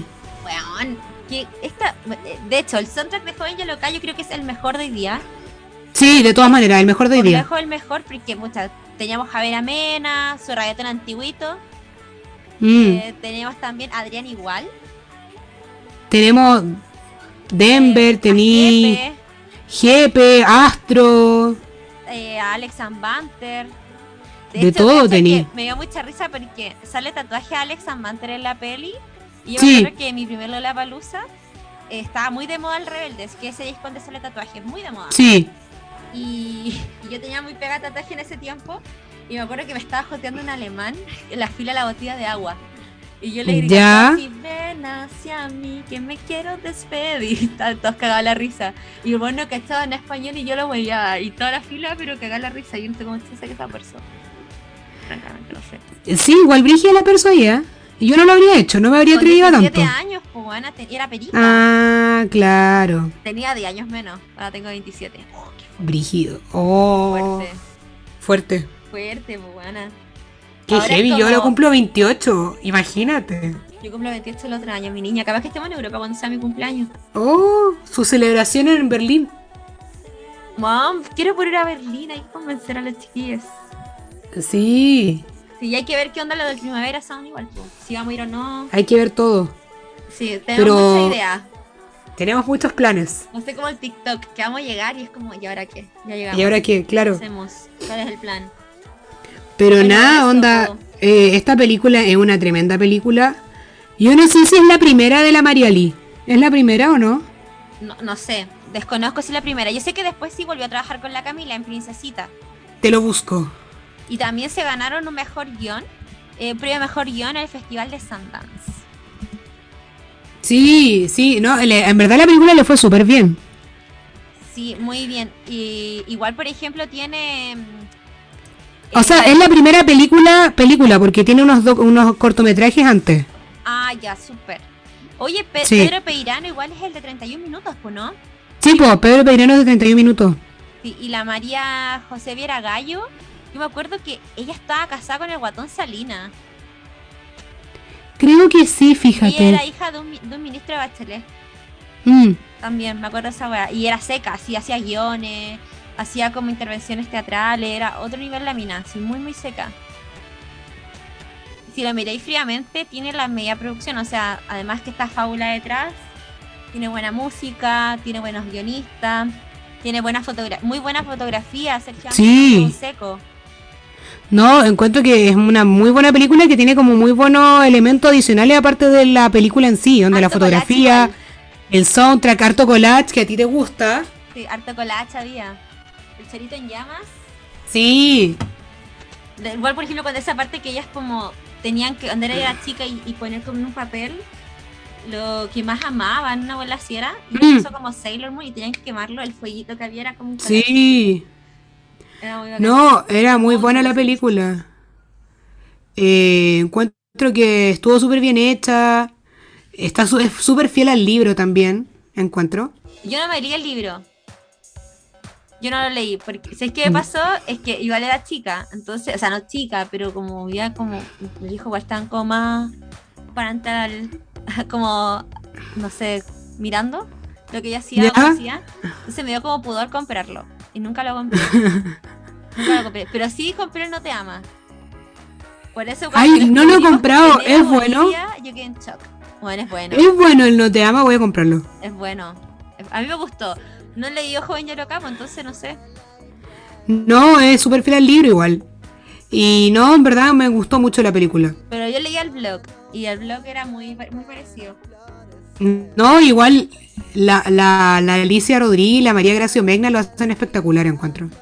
Sí, Alicia Rodríguez no, no la he visto, creo que no la he visto en más cosas, o no sé. No sé, yo tampoco, fíjate, a ver, voy a ver si aparece algo más en su filmografía. A la, a la María Gracia sí, pues, es súper conocida. Aparece en, en, en unos cortometrajes. Eh, ¿Qué más? Aparecen hartas películas, pero nunca me he fijado que es ella. Sí. Aparece en, en Sudamerican Rockers, en un episodio. Buena. Eh, salen unos videos musicales, como que esa onda. Mira, sale en Piedra Angular de Fernando Milagros, porque nunca me había dado cuenta, mm. Bueno. Sí, pues. Hoy no había cachado que Piedra Angular lo había dirigido Sebastián Lelio, estoy impactado. Eh, sí, yo estaba mirando esa hueva. Buena, bueno. Hoy, a mí esta música no me transporta al colegio, estoy como las viejitas. Hoy igual ser en la vida de los peces. Sí, que esa va a ser una película que vamos a hablar la próxima, próxima semana. Pero nada, ¿no? Igual lo hace súper bien y la buena, la María Gracia Megna, lo último que vimos de ella en la teleserie El edificio Corona, pues la del Mega. Sí, la viste, yo, yo la vi como a veces, así como a gotera. Yo la, no, yo la veía sagradamente. Ah, entonces vieja novela. Sí, es que yo tomo once viendo novelas con mi familia, así esa es nuestra tradición. Ah, buena. Onda, desde tiempos inmemoriales, novelas del hasta del 7 vimos en algún minuto, del 7, del TVN. Amo porque le decía el 7, muy, muy Sí. del 7. La otra le dije a mi hermano, oye, pone el 7, y mi hermano, ¿qué onda? ¿Qué, es el 7? Y yo como, el TVN, ah, ya. Pero que el, fue el 7 en todo Chile un momento, po. sí, po. ¿Cuál era el 7? Sí. Entonces, eh, como que marcó, marcó la vida de la gente de nuestra edad. Y los más viejos también, pues. O sea, yo como que, más que ver novelas, tengo costumbre de tener la tele prendida al tomar once. Pero porque una guay de que necesito bulla, así como... Ah, no, nosotros como... Nosotros como que nos reunimos a esa hora, aparecen todos en el link a ver teleseries. es como en la hora que estamos, es la hora que estamos todos juntos. A mi papá le cargan las novelas, entonces me dice, ah, ya mira mi pieza. Onda, imagínate, mi hermano, mis hermanos salen de sus cuevas respectivas para ver la teleserie. Otra cosa.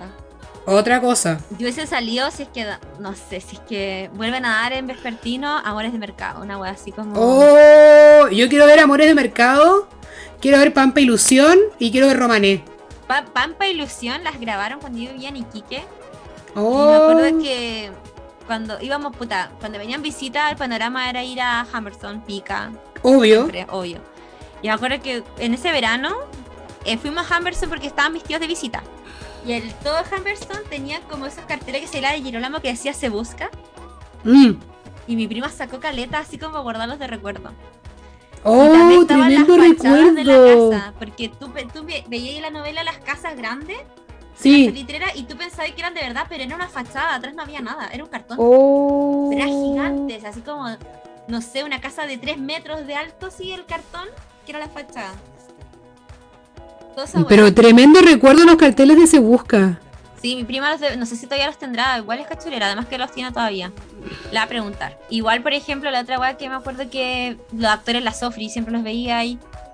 Ah, de, más, po. Una vez me encontré con la Delfina Guzmán y era muy chica, le dije, usted se parece a mi nana. se rió. Digo, qué chiquilla más simpática. Y así. Qué grande la Delfina Guzmán, weón. Sí, aunque hay veces que se pega su pela de cable, es absurdo, sí, pero... filo. Sí. No me entrego tantos personajes entrañables que se le perdona todo. No, y acá igual después cuando... O sea, antes grabaron un año antes en Antofa, Mejillo en Antofa. Sí, po. Eso fue como la, e la época dorada encuentro de las teleseries. Sí, porque viajaban, pues no sé, pues cuando hicieron llorar en La Fiera en Chiloé. La Fiera en Chiloé. No sé qué más. Eh, Oro Verde lo hicieron en Pucón, si no me equivoco. Sí, creo que sí. Oro Verde fue en Pucón. Eh, su cupira fue como en San Antonio, por allá. Mm. Bueno, y el 3 igual, es como que agarró esa. Pues Playa Salvaje lo hicieron en Iquique. Cerro Alegre en Valparaíso. No, tremenda época de teleseries esa. Sí, buenas. Así como la, la- esa era la verdadera guerra de las teleseries, po. Sí, pues ahora no, ahora no hay, no hay nada No, de son ese tipo. recaca. El Mega, la Kena Rencoret trata de sacar al- a los actores para afuera. Pues no sé, pues hicieron esa weá que estaban como también en Chile. Creo que ahora van a grabar una como por. donde fue el, el tsunami. Eh, cosas Mm. Pichato, por allá. Dichato, sí. Entonces, ahí como que quieren hacer algo como parecido, pues. Pero no, no, es- no es nada como. como antes. No, pero volviendo a la película, retra- el 2012 fue una gran época, weón. Sí, una gran época. Como que tuve como, viendo la película, tuve los tremendos flashbacks al 2012. Sí, a mí me pasó como desde la estética, la ropa, yo me fijo mucho Sí, la ropa. la ropa. Por ejemplo, esa weá que no sé si tú usabas y que era así como el jeans claro y la polera como sin mangas, como de tela. Sí, igual lo usé en su Oh, minuto. yo igual. De hecho, después me quedó chica la ropa porque en primer año de universidad me, me pegué una subida de 10 kilos, Es un clásico esa weón. clásico. Y me encima empecé a tomar anticonceptivo, entonces me fue la chucha. No, Copete, desastre. to- mal, todo mal. Empecé a hacer todo pésimo. Y hay mucha ropa de ese tiempo que yo nunca más volví a usar. Después Mm. de, del 2013 más o menos. Y siempre la miro y digo, ya, voy a bajar de peso de nuevo y la voy a volver a usar. Pero la, la miro y ahora miro la película y es como tan extemporánea la ropa. Sí, No que es de una época, es una época como muy pasada, pero bacán. Muy, muy inspirada por Tumblr igual. Los, yo era fanática de los blogs y fanática de Tumblr. Tumblr tuvo su, su, su momento de oro ahí, po. Y los Sí, blogs po. también. Sí, lo otro sí, las fiestas yeah, acá en Antofa, oh, yo, esta música, weón, era de fiestas yeah. Que yo no sé cómo crees que entraba, porque eran mayores de 18, yo tenía 17, y entraba igual. ya, pero es que ya tampoco la regla era muy, nunca ha sido muy estricta en cuanto a edad para entrar a un cero, carrete. menos en Fusa, weón. No, chao. O sea, la Fusa era muy raro, o sea, a veces, muy, muy extraño. Pero buena, buena, buena música. La no, música, buena la música. ropa. Igual como que la música chilena, la, la, la música chilena en esa época estaba muy como en llamas, encuentro. Sí, es que ahí quema su cabeza, que era el gran Sí. que tenía Jepe, me acuerdo. Eh, como que tuvo su explosión y empezó a agarrar Sí. a todos los músicos. Y empezaron a sacar caleta de canciones, onda, mucha música, muy buena también. Sí, de hecho, voy a buscar acá quema su cabeza a ver qué, qué discos sacaron estos weones o qué, qué disco hicieron. Porque yo recuerdo así como weas como muy icónicas. Mira, eh, ahora tienen a um, Broncoyote, Cofiu, Congelador Fármacos, Fármacos, bueno, Jepe, Pedro Oye, ¿el de fármacos está funado o no? No sé, no sé si está funado. A ver. Fármacos funa, voy a googlear esta wea. Porque no sé por qué me suena que está funado, pero no estoy segura, puede que sea otro. Eh, no, no, no está funado. Ah, ya, Mira, yo sé mal. que lo hace falso, está funado. O sea, no lo hace Esos falso, son los que están funados. eh, El briseño está, fu- está ultra funado. Sí. Y, y yo. a mí igual que lata porque Los Haces Falsos, los haces niña. falsos tienen buenas letras. Es que, bueno, ya, o sea, briseño es un poeta. Pero como que tan poeta es que roza al charlatanismo. Es que es funado, po. Es funado, pues charlatán el weón. Ser funado te hace ser buen poeta. Sí, probablemente sí. Como que sí.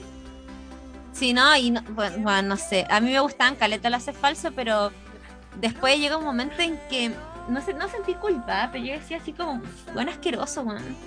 Me gustaban las pendejas, las cabras chicas, así de Sí, es que claro, como que tratáis de, de obviar la funa y seguir disfrutándolo, pero no podéis porque como que no. No, no, no pude, no, ya No, como que escucho no se ese puede. falso es como No ya siempre se puede. como en otro lugar que están poniendo es como ya filo, ¿cachai? Pero ya no los tengo en mi lista de reproducción y me da pena porque tengo el Juventud Americana. Oh. CD. Tengo Juventud Americana, tengo el Conducción, que son de disco, weón. no sé. Sí. Buenas letras. De hecho, ya estaba. Pillé- Briseño, lo arruinaste. lo arruinaste todo, Briseño. Me, me pillé silbando la gran curva, que un temazo lo hace falso. Un temazo. Yo creo que eso bueno debo haber visto unas 15 veces. De hecho, lo fui a ver cuando era Firemakers, al Rock and Soccer. O sea, imagínate. Oh, imagínate. Cuando era Firemakers, sí, yo fui a ver. Me encantaban. Pero eso, Bueno, po. No ¿qué sé? Jepe igual tuvo su despegada el 2012. Sí, la Javiera Mena también. La Javiera Mena, de hecho nosotros con la, con la Tania fuimos a ver a Javiera Mena en 2010 al Templo Krishna, pero no sé por qué vino acá al Templo Krishna, al Año Nuevo, y ella ya había sacado el La weá es random. Ya, bueno, esa weá fue muy random, de verdad. No, con la Tania acordamos esa weá cuando salimos con el Gabo, y la Tania, yo no me acordaba, pero la Tania me decía, bueno, nos ofrecieron hongos, y yo no me acordaba esa weá. Igual la weá random. Muy raro, pero no los Krishna, o sea, no sé, pero era como había gente extraña, o sea, no extraña. Eh, no, pues que, a ver, encuadremos la situación. Javier Amena en la cuestión de los Krishna, random. No, sí, era, el escenario era súper random. Nosotros me acuerdo que íbamos en el Simón, que era el preu que quedaba como a, una cuadra del templo, en Pupín. Nosotros fuimos con uniforme a ver a Javier Amena. Un día oh. como martes a las 8 de la noche y la buena se recién a cantar a la, medianoche. Y nosotros estábamos con uniforme. O sea, ni siquiera llevamos ropa de carne, no sé por qué no, hicimos esa weá que se contar. La cuestión es que había gente que nosotras conocíamos porque la hermana de la Tenia tenía una banda. Y la hermana de la Tenia era mayor que nosotras como por 5 o 6 años. Y esa gente era muy mayor y nos ofrecía como drogas, eh, eran coquetos. Y nosotras teníamos 16 años, éramos súper chicas. Me imagino la Tania. No, la tenía que dar la risa. Me acuerdo que yo en ese tiempo no tenía teléfono porque estaba ultra castigada, porque me pasaban castigando. Clásico. Clásico. Entonces yo no tenía teléfono. Y de hecho ya nos acordamos algo con mi papá, porque mi papá decía, ¿cómo que llamaba la tenía y tú no contestabas. Y yo, sí, pues si yo me acuerdo que la tenía me decía, Gaby, te está llamando tu papá. Y yo decía, contéstale. Y me dijo, no, porque te van a retar. Entonces no le contesté, pues si es tu teléfono, yo te puedo decir lo que tenés que hacer, ¿cachai? Y no le contestaba nomás, pues así como, ya, filo, ¿no? Y dije, bueno, si me preguntan, no es mi teléfono, pues si yo no mando un teléfono ajeno, ¿cachai? ¿Qué voy a hacer? Y cuando llegué a la, casa, claro, me castigaron como un año más, no sé, un año más, pero creo. me castigaron como un mes más, no sé qué, con qué, no me acuerdo con qué más me castigaron, si estaba súper castigada. no había nada más que quitarte. No había nada más que me quitaran. O sea, no sé, la bicicleta. No sé qué me pueden haber quitado que me haya dolido tanto. Probablemente haya sido la bicicleta, no sé. Y ese tiempo hacía todo en bicicleta. Y, y, me acuerdo que llegué y me dijeron, oye, la tengo contestar el celular. Y la guay dije, pero si no es mi celular, si yo tuviese celular te he contestado. Pero como no tengo, no te contesté. Contestadora la pendeja, pues weón. Contestadora. Su, su charchazo. No, weón, mal. Bueno, la verdad es que la Javiera Mena en ese tiempo ya había sacado el esquema juveniles. Y ese día o el día después sacaba el Mena. Que era como el disco que venía con todos estos temas, Luz de Piedra y Luna, hasta la verdad, ¿cachai? Con temas así como importantes en, en mi adolescencia. Sí, no, la, la película estaba llena de, de, esas, de esas canciones de la adolescencia. Y además que también recordáis como caleta de cosas viéndola, porque en la fiesta, no sé, como que la ropa. sexual igual, También, todo eso.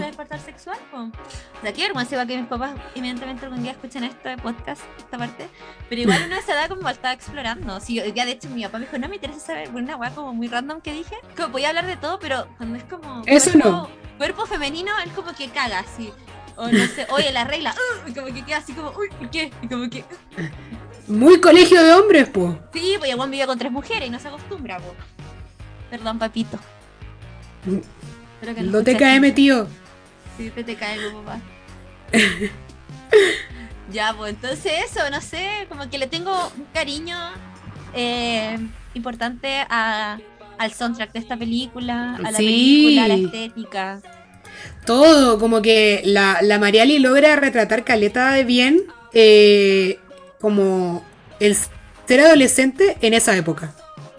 Sí, pues. Sí, súper. Porque de hecho, mira, mm. si bien es cierto, la Camila es mayor que nosotras como por siete años más o menos, entonces ella es como más contemporánea a la época de mi prima. Claro. Como la película del 2012, como que te hace como un salto en época. Así mm. como la, misma historia de Camila, pero el 2012. Con la música del 2012, ¿cachai? Con la adaptaron, la adaptaron a un adolescente de un adolescente del 2012, entonces, en el fondo. Sí, porque si sido adolescente del 2006, hubiese tenido los, los ojos delineados de una forma, hubiese escuchado Tatú en vez de esto, ¿cachai? ¡Oh, Tatú! ¡Qué recuerdos!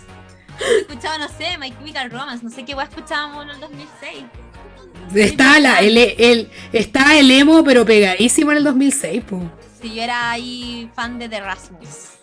Oh, yo igual. Me encantaban. De hecho, en mi casa a todo el mundo le gusta The Rasmus. A mi papá, a mi mamá. Me encanta, sí. In the Shadows, así. Ya, pues pasemos a la otra peli. Oye, los datos curiosos, po. Ah, ¿verdad? Po, datos curiosos. ¿Me perdonan? ¿Me perdonan, por favor? Ya, aquí voy con el dato curiosín de jovencita y alocada. Ya, mix. Ya, po. Eh, no, la película, en, verdad no son tantos datos curiosos, sino que son como datos. Eh, nada, pues la película la premiaron en millones de festivales, ganó premios por el premio para cine homosexual en el Festival de San Sebastián, eh, la llevaron al Sundance, eh, la exhibieron en el Festival de Berlín. Eh, bueno, tremendo éxito la película. La protagonista, la Alicia Rodríguez, que es la Daniela, en el de su personaje es Daniela, ella tenía 19 años al momento de grabar la película y este fue su debut en el cine con un papel principal. Igual tiene la misma edad de la- del papel que representaba, po. Sí, igual el- la película para hacerla como la primera, eh, como de protagonista, igual es súper duro el papel. Sí, es, es duro porque mm, como que siente que el personaje crece y al mismo momento igual está creciendo ella, ¿sí? Sí, pues está como creciendo a la par. Sí. Bueno, y otro, eh, la película obviamente es súper polémica porque en el mundo evangélico eh, generó como, se vio como un ataque en el fondo a la religión, a las costumbres y cómo se manejan estas como sectas evangélicas en el fondo. También porque la película sexualmente es súper explícita, entonces eso hace que sea como, como que sea controversial en el fondo. Sí, súper explícita, pero sé, o sea, siento que igual retrata bien, o sea, yo no, no, no soy evangélica, pero tengo una familia católica, pero sí tengo muchos amigues que han sido como evangéliques y sí es bien a fregar la weá, ¿cachai? Sí, pues es duro, es como súper estricto igual. Entonces esta película vino... de la mano del placer y del disfrute, nada, así ni siquiera te puede gustar Mm. como arte, básicamente. Bueno, y obviamente esta película, como habíamos dicho al principio, está, está basada en el blog de la, de la Camila Gutiérrez y bueno, y el blog sigue estando en internet. Si ustedes lo buscan, lo pueden encontrar. Sí, ayer le dije, o sea, yo estaba viendo la película y dije, ¿existirá todavía? ¿Lo habrán bajado? Y pues no, aún sigue. De hecho, ella sigue escribiendo en el blog. Ah, bueno, había cachado esa wea. Sí, Bacán, bacán, bacán. así que si quieren ir a mirarlo, ahí está. No, Por ejemplo, buenísima. A ver, la última publicación de cuándo es. Ah, no, ya no sigue. No, pero la última, el último posteo es de el de enero del 2012. Oh, Brígido. dirigido. Sí. Así que si quieren ir a leerlo, vayan si es que no lo han hecho antes, para que se entretengan. Oye, igual, este tema hace pánico. Bueno, bueno, no, sí, onda, la película está llena de temazos, honestamente. Sí, este yo creo que. No sé, ¿qué nota le pones tú, joven ya loca? A Joven Locayo le pongo un, un 8. Ya, yo le pongo un 8.2. Buena, estamos parejitas. Parejita, ahora voy a buscar en Rotten Tomatoes a ver qué nota tiene. Young and Wild, así aparece acá en Rotten Tomatoes. Está cargando la página. Bueno, y tiene una calificación de. Pucha, no tiene Tomato Meter porque tiene solo cuatro reviews, pero el votación de audiencia tiene un 49%, un poquito, Mira tú, ¿ah? muy poquito. A ver, alocada y MDB. Ahí está cargando. 6.1 en IMDB. Sí. Pero yo es que a mí me gustó, entonces pongo un 8.2. No, qué buena. Encuentro. Sí, a mí me gustaba un poco, lo encontraba perno nomás el Tomás. El Pololo. Sí, era medio perno. No, pero buena la película. Buena la peli. Me gustó. Ahora pasemos a la última. Siento que este capítulo está saliendo muy largo, pero a la vez muy bueno. Sí, es que, pucha, no me arrepiento de nada y además que hay mucho de qué hablar igual. Sí, sí, mucho. Ya, entonces vamos a hablar de Rara. Rara. Rara, sí. Así es. Rara es una película del año 2016. La dirección es de Pepa San Martín. El reparto es de Marina Loyola, Agustina Muñoz, Emilio Sandón y Julia o Julia Lubert. Es de Chile también y se estrenó, como dije, en el año 2016. La fotografía es de Enrique Stint y la música es de Ignacio Pérez Marín. El guion es de Alicia Cherson y Pepa San Martín. La sinopsis es Sara, una chica de 13 años, se siente rara en su cuerpo que no para de cambiar y con su nueva familia que ahora incluye a su madre, su novia, su padre y su mujer y un gatito pequeño y su hermana que decidió adoptar ese gato. Las cosas salen de control cuando su padre pide la custodia legal de Sara y su hermana. Bueno, eh, Rara está inspirado en el caso de la jueza. En el caso de la, de la jueza Karen Atala, que, eh, bueno, como bien eh, podemos ver en la película, eh, la jueza Karen Atala, ella tenía su pareja y vivía con sus hijas.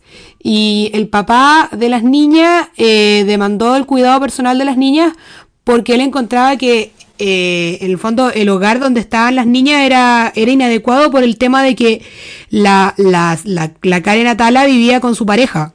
Que ese tiempo era la de Ramón. Así es.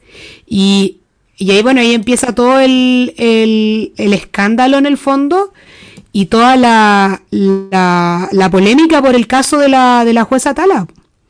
Porque este caso llegó hasta la Corte Suprema y en la Corte Suprema decidieron, eh, en el fondo, no me acuerdo si confirmaron o revocaron, pero la decisión final era quitarle la del cuidado personal Solo el argumento era que eh, se ponía en, el, en, un estado de vulnerabilidad a las niñas por la situación de que vivía con la, la, mamá vivía con su pareja, que era una mujer. Sí, de hecho después em, la jueza Tala recurrió a la Corte, Interamericana de Derechos Humanos. Así es, sí. Con eso. Y, ahí, quedó como sanción que el Estado de Chile tenía que reparar el daño causado, tanto a la, a la Karen como a sus hijas. Claro, pues esto, el, el, el, 2012, en febrero, la Corte Interamericana condena al Estado en, en, este, en, esta, en este caso, en esta causa, y en el, en el fallo es súper interesante porque se reconoce eh, la orientación sexual y la identidad de género como protegidas por la Convención de Derechos Humanos. pues. Así es. Entonces igual es heavy, el, genera harto precedente. pues. Fue. Chile igual súper todavía como con ese sesgo ideológico. Sí. Religioso. Entonces fue súper polémico y súper como. como muy comentado el caso igual. Sí. Bueno, y al final, bueno, la película trata, como dijimos, de la Julia, que es una. O sea, Sara, Sara, perdón, que es una niña de 13 años. Y Sara tiene como todo este tema de como conocerse a ella misma siendo adolescente, le empieza a gustar a un niño pero a la vez siente como un poco de pudor de decirle a sus compañeros que su mamá tiene una polola. Porque no sabe cómo todo el resto va a reaccionar. ¿Cachai? Cómo el mundo va a reaccionar. Claro, porque es como una, yo creo que claro, una situación difícil y bueno, en la película se ve que eh, la, la, relación familiar en la casa se ve como con esta normalidad, como que no hay nada... Se ve que las niñas en la película se ven que se llevan súper bien con, con la, la, pareja de su mamá y su mamá y, y es todo como muy normal en el fondo. Incluso se ve que hasta la abuela acepta la, relación también, entonces... Sí, solamente tiene el reparo de que se cuiden porque no todo el mundo piensa como tan abiertamente como ella. Exactamente, es como el típico miedo yo creo que, como que pueden tener los padres, también en esa situación. Igual, el único que tiene como reparos del tema es el padre de las niñas. Sí, pues el ex marido, que está interpretado que ahí es donde, Que ahí es donde se da la, la polémica. Sí, es recuático, porque siento que él igual se aprovecha un poco de la situación de que, puta ya, la, la Sara viene con unos cambios re locos producto de su adolescencia, porque está entrando a la adolescencia, entonces se pone rebelde, quiere hacer ciertas cosas, ¿cachai? Y se encuentra con nada más que igual, no, sé si es intransigente, pero es una mamá igual que está, es la que está criando, entonces no, es la que da licencias, ¿cachai? no, claro, igual. parte pesada, pues ella está criando, o sea, el papá es como simpático porque nunca está con ella, ¿cachai?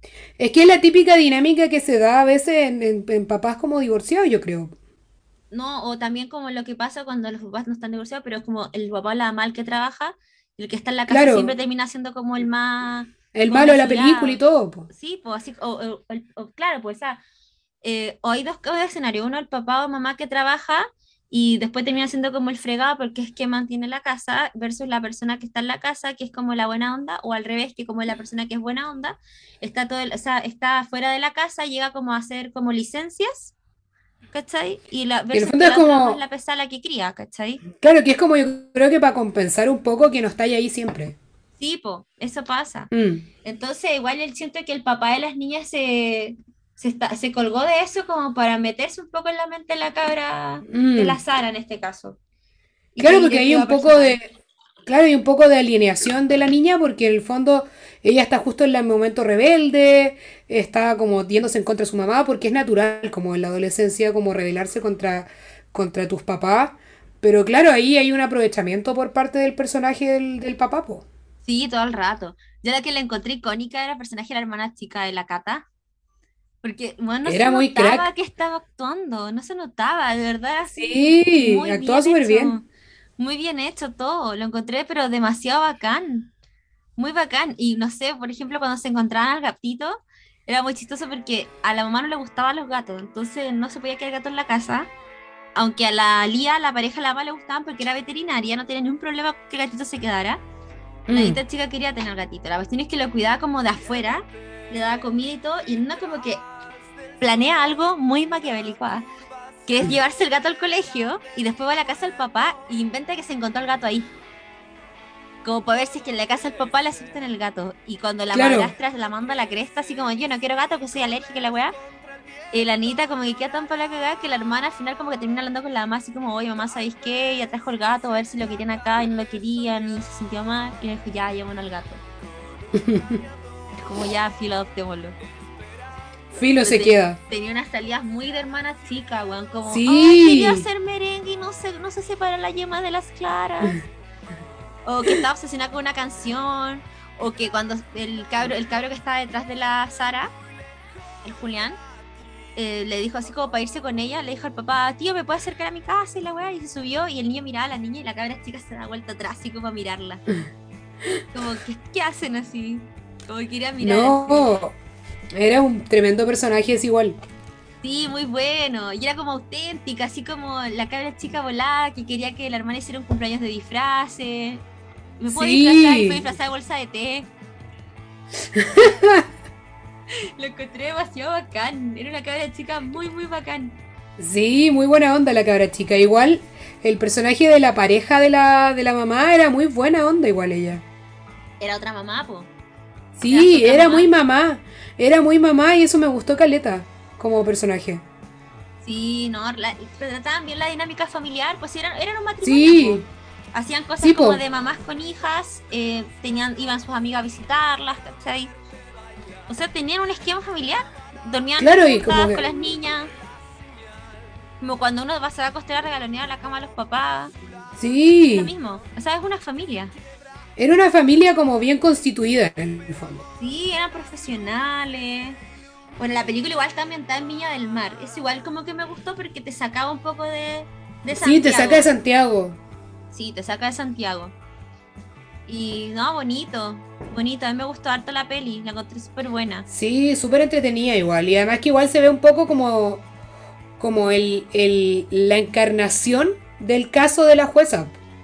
Sí, po, sí. O sea, igual como con sus matices, po. O sea, no. Obvio. la- por ejemplo, la jueza tenía tres hijas, no dos. Mm, O la, la pareja de la jueza, que es la Emma de Ramón, es historiadora de profesión, no veterinaria, ¿cachai? Como con esos matices.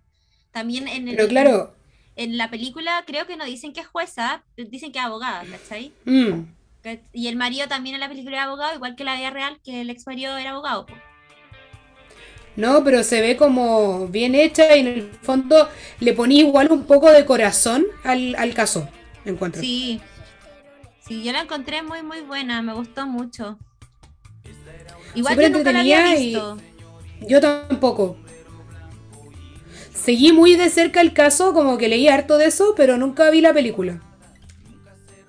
Mm, sí, igual, Igual- el caso. Igual la película encuentro penca que no, no haya sido tan difundida. Sí, yo me acuerdo que la había cachado porque le hicieron como la típica como publicidad en el canal 24 horas, así como en la parte de espectáculos, se bla, bla. Pero nunca la había visto. Y el otro día me metí como a curiosear a onda media buscando como, como películas de temática adolescente y me pareció como súper interesante esta, que igual la abordáramos, la viéramos y viéramos qué onda. Sí, No, encuentro que es una buena película. Igual tenemos también la temática de, la rebelión adolescente, que es lo que, lo que nos trajo al capítulo de hoy día. Sí, pues la cara chica se mandó una cagada, que sale escondida, se fue un pucho. Claro, como que, como que lográis compaginar en la película el drama del, del, del, drama familiar en el fondo, con también visto como de la óptica de la niñita que es adolescente recién. Po. Oh, sí. Oye, ¿a qué edad te fumaste tu primer cigarro? Ya vieja, ya creo. Sí, vieja. Tenía 18. Ah, grande, mayor de edad. Grande. Sí, ah. es que yo, yo era bien portada cuando más chica. Mm. Siempre fui bien portada. Pero ni siquiera porque mi, mi mamá es cero estricta, según yo. Pero yo como que era así. A mí me como que yo... que yo me mandaba a cagar, pero no era por rebelde, sino que era así como no, no pensaba que me iban a retar. ¿Cachai? Claro, pero como que em, era como súper como... Me portaba re bien, encuentro. Como que no tuve mayores rebeldías. Y yo creo que igual era porque mi mamá era cero estricta, como en, ciertas cosas. Entonces era como... Nunca tuve esa necesidad de rebelarme, ¿cachai? Claro, hay gente que hace esas weas, pues así como, mm. no me gusta que tengas un piercing y van y se hacen un piercing. Claro, mi mamá, yo le decía, mamá quiero un piercing, mi mamá como que yo creo que me habría hecho ya. O mamá quiere un tatuaje, ya. Bueno, de hecho mi hermano, el Joaquín, se hizo un tatuaje estando en el colegio. Imagínate. Mm, a mí, por ejemplo, a mi papá no le gustan los tatuajes y los piercing. Y a mí me han dicho así como no. Y yo así como no me lo, nunca me lo he hecho porque no tengo necesidad como imperiosa de llevarles la cosa. Claro. Sino que las cagas que yo me mandaba cuando chica eran así como. Puta, voy a salir y me tomé un cooler. Llegué a curar, puta, no sabía que se iban a enojar porque llegaba a curar, porque este como que hacía nomás, no pensé. Nunca lo pensé, nunca lo pensé. Nunca, nunca. Como que uno lo hacía nomás, pues, pero hay gente que lo hacía buscando una rebeldía o atención. Eh, claro, o buscáis como una reacción, buscando una reacción de los papás en el fondo. Pero claro, yo no tuve, no tuve esa necesidad y claro, igual yo encuentro que es como una buena estrategia de crianza, encuentro súper buena, porque de hecho yo miro a veces con mis amigas o amigos que igual tienen como una crianza muy estricta y se pegan como la destapada, igual se van a los excesos. Tampoco creo que claro, como que eso te lleva a tener mayores caídas o caídas más fuertes igual. Sí, no sé si sea tan sano eh, ser tan estricto, ¿cachai? No, onda, mientras, onda, mi mamá obviamente dentro de lo razonable, ¿cachai? Nos dejó, nos dejó y nos deja, nos, a mis hermanos que son más chicos, los deja hacer como básicamente la hueá que quieran dentro de lo, de lo razonable y de lo que está bien en el fondo, pero no le da color como con huevas tontas como un, aro, un tatuaje, no sé, ¿cachai? Sí, po. No, yo todavía no, no, en ese aspecto no soy como, no desafío a mis padres con el, con el tatuaje. No, claro, como que somos personas que no, no, no sienten la necesidad de desafiar a nuestros papás. No, sí, o sea, como que igual me dan ganas de hacerme un tatuaje, obvio. Pero como que no siento la necesidad como de hacerlo como para llevar la contra, lo voy a hacer cuando yo quiera. Yo era como que no claro. necesidad de hacerlo. Me gustaría, pero tengo necesidad de hacerlo. ¿Cachai? Y esas cosas como que, no sé. ¿Y copete cuando tomaste por primera vez? El tete no vale. El tete en la vaina no vale. Puta, el tete, bueno, ya. Eh, si ignoramos el tete, eh, yo creo que haber tenido el primer copete, yo creo que como a los 16. Pero onda, una chela. ¿Y como en la gira de estudio? No. ¿Y en la gira tomaste? Fue antes. En la gira sí. Pero onda, mi mamá me había dado como literal permiso, onda ya. Toma. Pero no. No, nada. Y además, puta, yo creo que mi primer copete fue una chela en un. Como que. Ay, me acuerdo perfecto. Fuimos a la, a la casa del Daniel, de tu querido primo. Qué bonito. Bonito, ¿ah? Y, y nos tomamos una chela como en escondido, una wea así, muy estúpida. Muy buena wea. Cuando vivía con el Daniel se perdieron unas Mistral Ice del refri.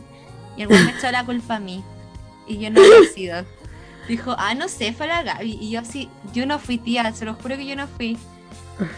Y no, pues no, no, no había sido yo. Y el weón miraba, mi hermana decía Paula y la abuela tenía 12. Que iba a ser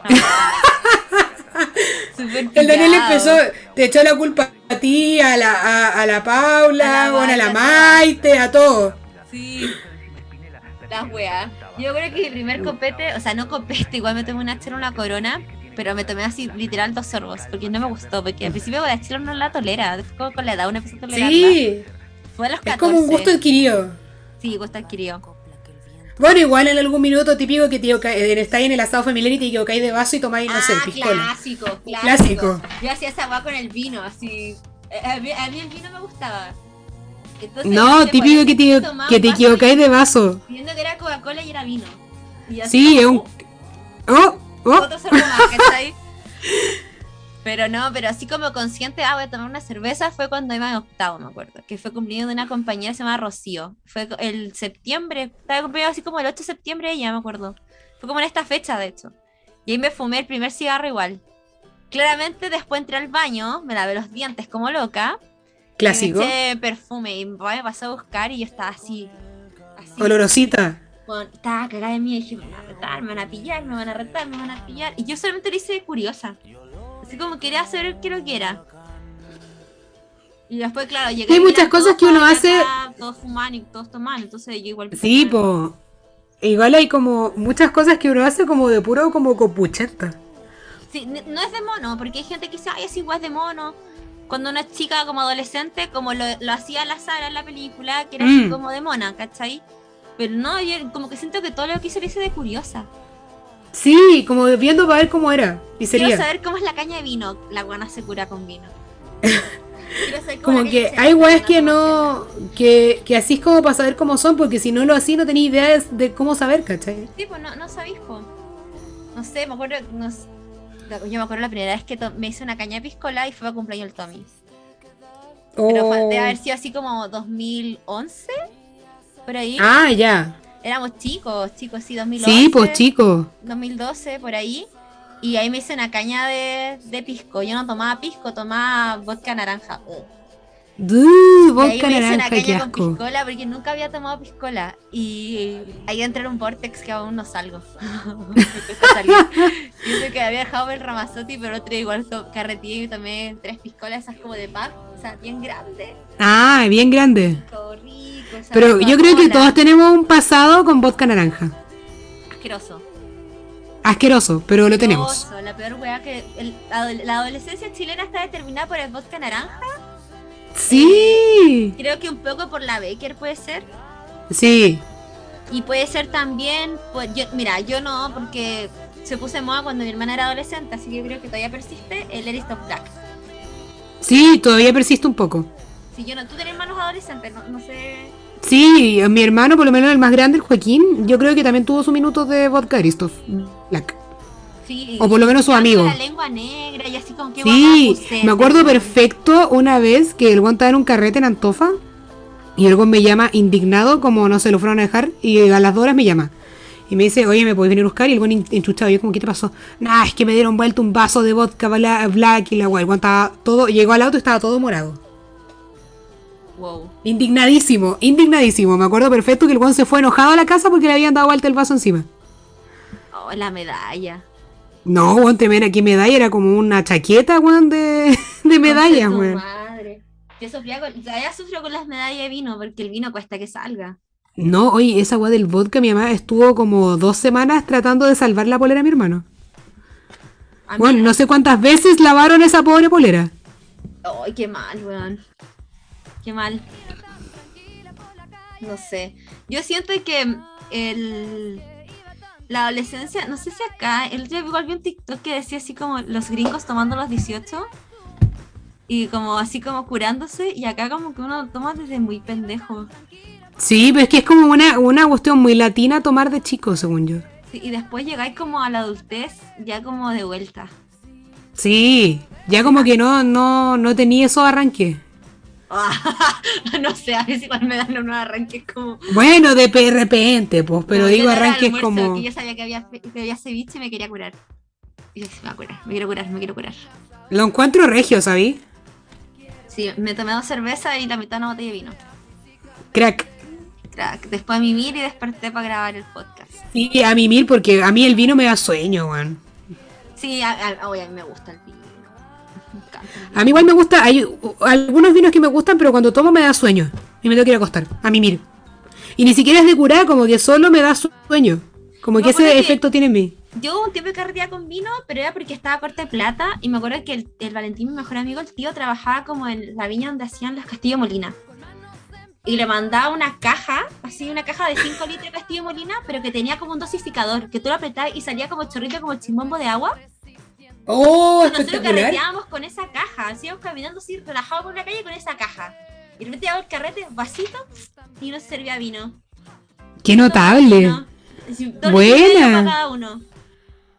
Regio. No quedaba más cura que la chucha, otro día andaba. No. Está ahí, pasada a, cura, a, a curadito de fonda. Oh, no, estaba, pero podría. Sí, de onda, de onda. Cerda, cerda.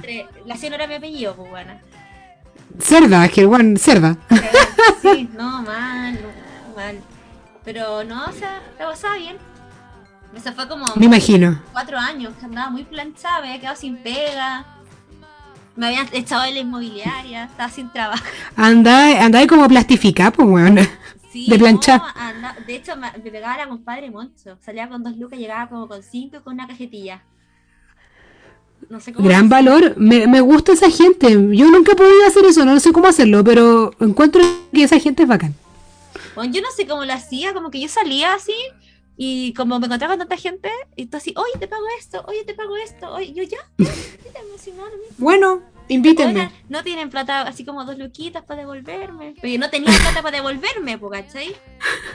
Entonces me daban dos lucas y me quedaba con tres lucas y al final Valentín me decía, oye, vámonos juntos caminando. Y Valentín vivía a dos casas mías. Entonces no usaba las tres lucas. Y después llegaba a la casa y miraba la vitrina y tenía plata. Regio. Regio. Y después al otro día Regio. podía salir con esa plata y se repetía ese loop ¿cachai? Un círculo vicioso. Cero virtuoso. Sí, cero virtuoso, pana. Así, esa es la, como la, la adolescencia y la posadolescencia que queda, como te dicen que la adolescencia dura hasta los 25. Dicho y hecho, porque yo... Fíjate 25 que tengo para la 27. Tengo 27 y todavía me siento medio adolescente para mis cosas, fíjate. Ah, no, pues igual, pues. Hay igual como que no quiero crecer, ¿cachai?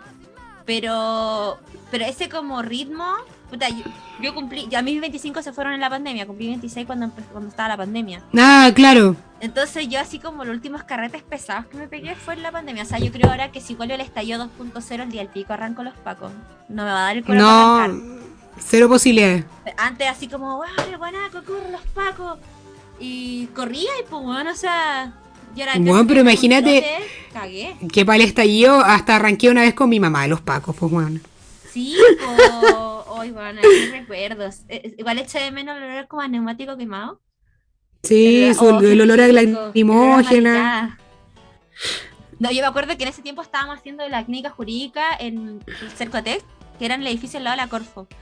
Ah, estaba ahí mismo, Y po. quedaba la cagada la Avenida Brasil. Así tú llegabas y una vez me acuerdo que fue como a buscar a la Tania que estaba trabajando en el obelisco, como para almorzar.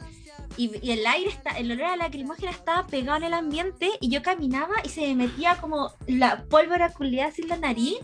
Llegaba a llorar, así como, y, solo, y esa igual habían como, ayer no me habían tirado las lacri, entonces era como que seguía el, el ambiente cargado. No, esa weá perduraba por días y días el, el olor a lacrimógena. Sí, brígido. Bueno, ¿y qué nota le ponía rara? A rara yo le pongo un 7. Piola, me gustó, pero tampoco me deslumbró. Yo le pongo un 7.5, solo porque en honor al, al origen de este podcast, que era la música, eh, Sí. no, hay- no tenía buena música, en verdad. Tenía muy poca... No, no tenía buena música.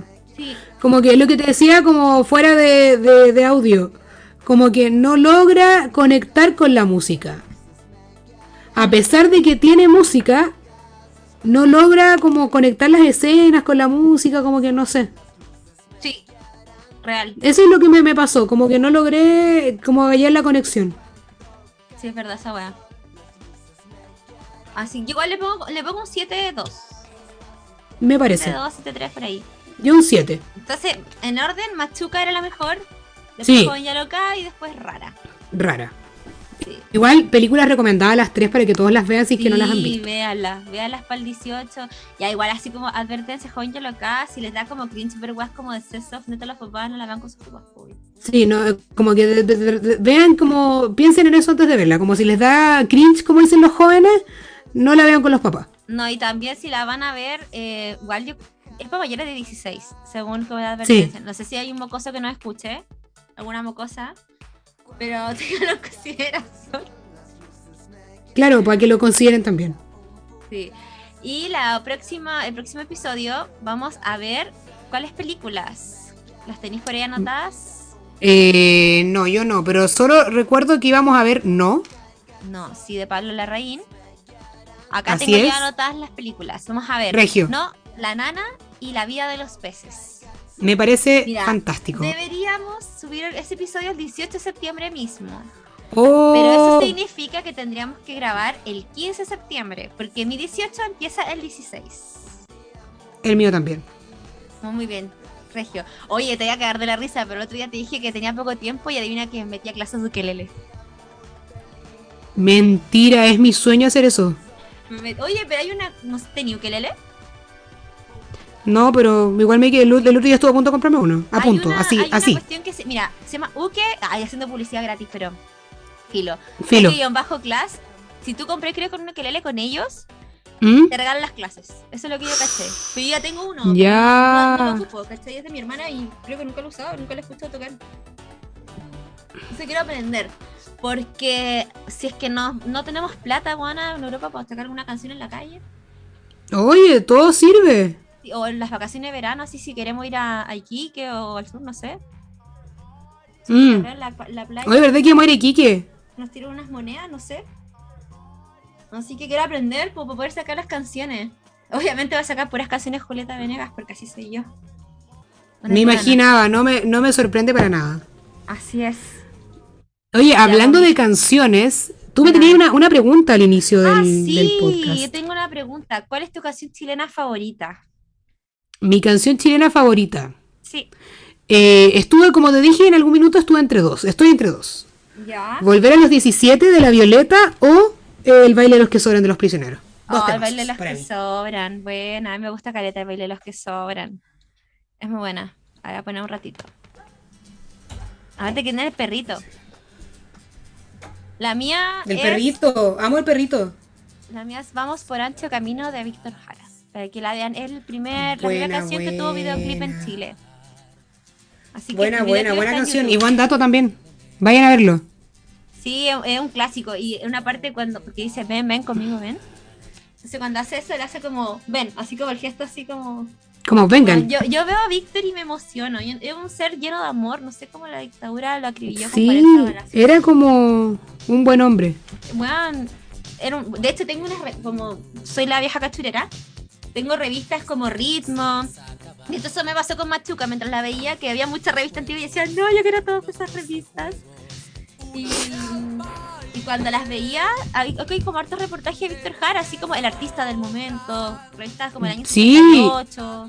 Hay harto. Era como una estrella, es como que ya se pitieron a Jepe acá. Oh, Una cosa, eh, para que te hagáis una idea, como a Jepe, a Alex Banter. Tremendo símil. Esa, Me esa weá es, como que se pitearon a Alex Banter, porque igual era Mm. como contestatario. Lo encuentro querer durísimo. igual. porque Víctor decía que Mm. su música no era de protesta, sino que él hablaba de la vida y del amor. Mm. Y que si le llegaba a la gente como al pueblo era porque, puta, la realidad nomás, ¿cachai? Es que claro, como que las cosas resuenan por sí solas aunque no tengáis intención con la gente. po. Sí, po. Entonces eso, po, fuerte. Brígido. Bueno, amiga, pues. Estamos, nos volvemos para el próximo capítulo. Sí. Y, y nada, pues. Saludos a todos, chicos. Tengan unas buenas fiestas de 18. Si es que pásenlo no subimos bien. capítulo el 18 mismo. Vamos a hacer un esfuerzo de producción. Ojalá se pueda subir, si no, no. Vamos a hacer un esfuerzo de producción para intentarlo, pero no les garantizamos nada porque somos personas que les cuesta hacer esas Es que cosas. sería muy chistoso grabar el, el episodio curado. Oh. O tomándote sería muy bueno. No, Onda, yo, yo diría su selfie de, de Zoom con terremotos. Ya, sí, estaría bueno. Yo el Me 16 gusta. voy donde la Tania. Vamos a hacer una asado con las chiquillas del colegio Oh, qué entretenido. y, y nos vamos a poner raja. Ya, Yo me comprometí ahí con mi soboipilla, pebre y pay de. Rico, rico. Muy chileno. Ya, pues, amiga. Feliz Ya, pues. 18. Feliz 18. O sea, Feliz que tomar 18 a todos. patria. Sí, Es tomen como porque les gusta tomar. El año nuevo chileno, o sea, hay que celebrar, eh, porque siento que una fiesta democrática, que el Mm. rico y el pobre celebran por igual, Sí. con, weón, con, no sé, desde con los morrones a la parrilla hasta con lomo vetado, anticucho, un completo. No, sus empanadas. Sí, no, es celebrar la patria porque la patria es un invento curiado. Si uno al final tiene arraigo por su ciudad, por su gente. Que nos unan las empanadas y los terremotos. Y que nos, nos una el aire de justicia e igualdad. Así es. De pues, chiquillos. Que estén, bien. bien. Escúchennos. Los queremos mucho. Chao, amiga. Chao.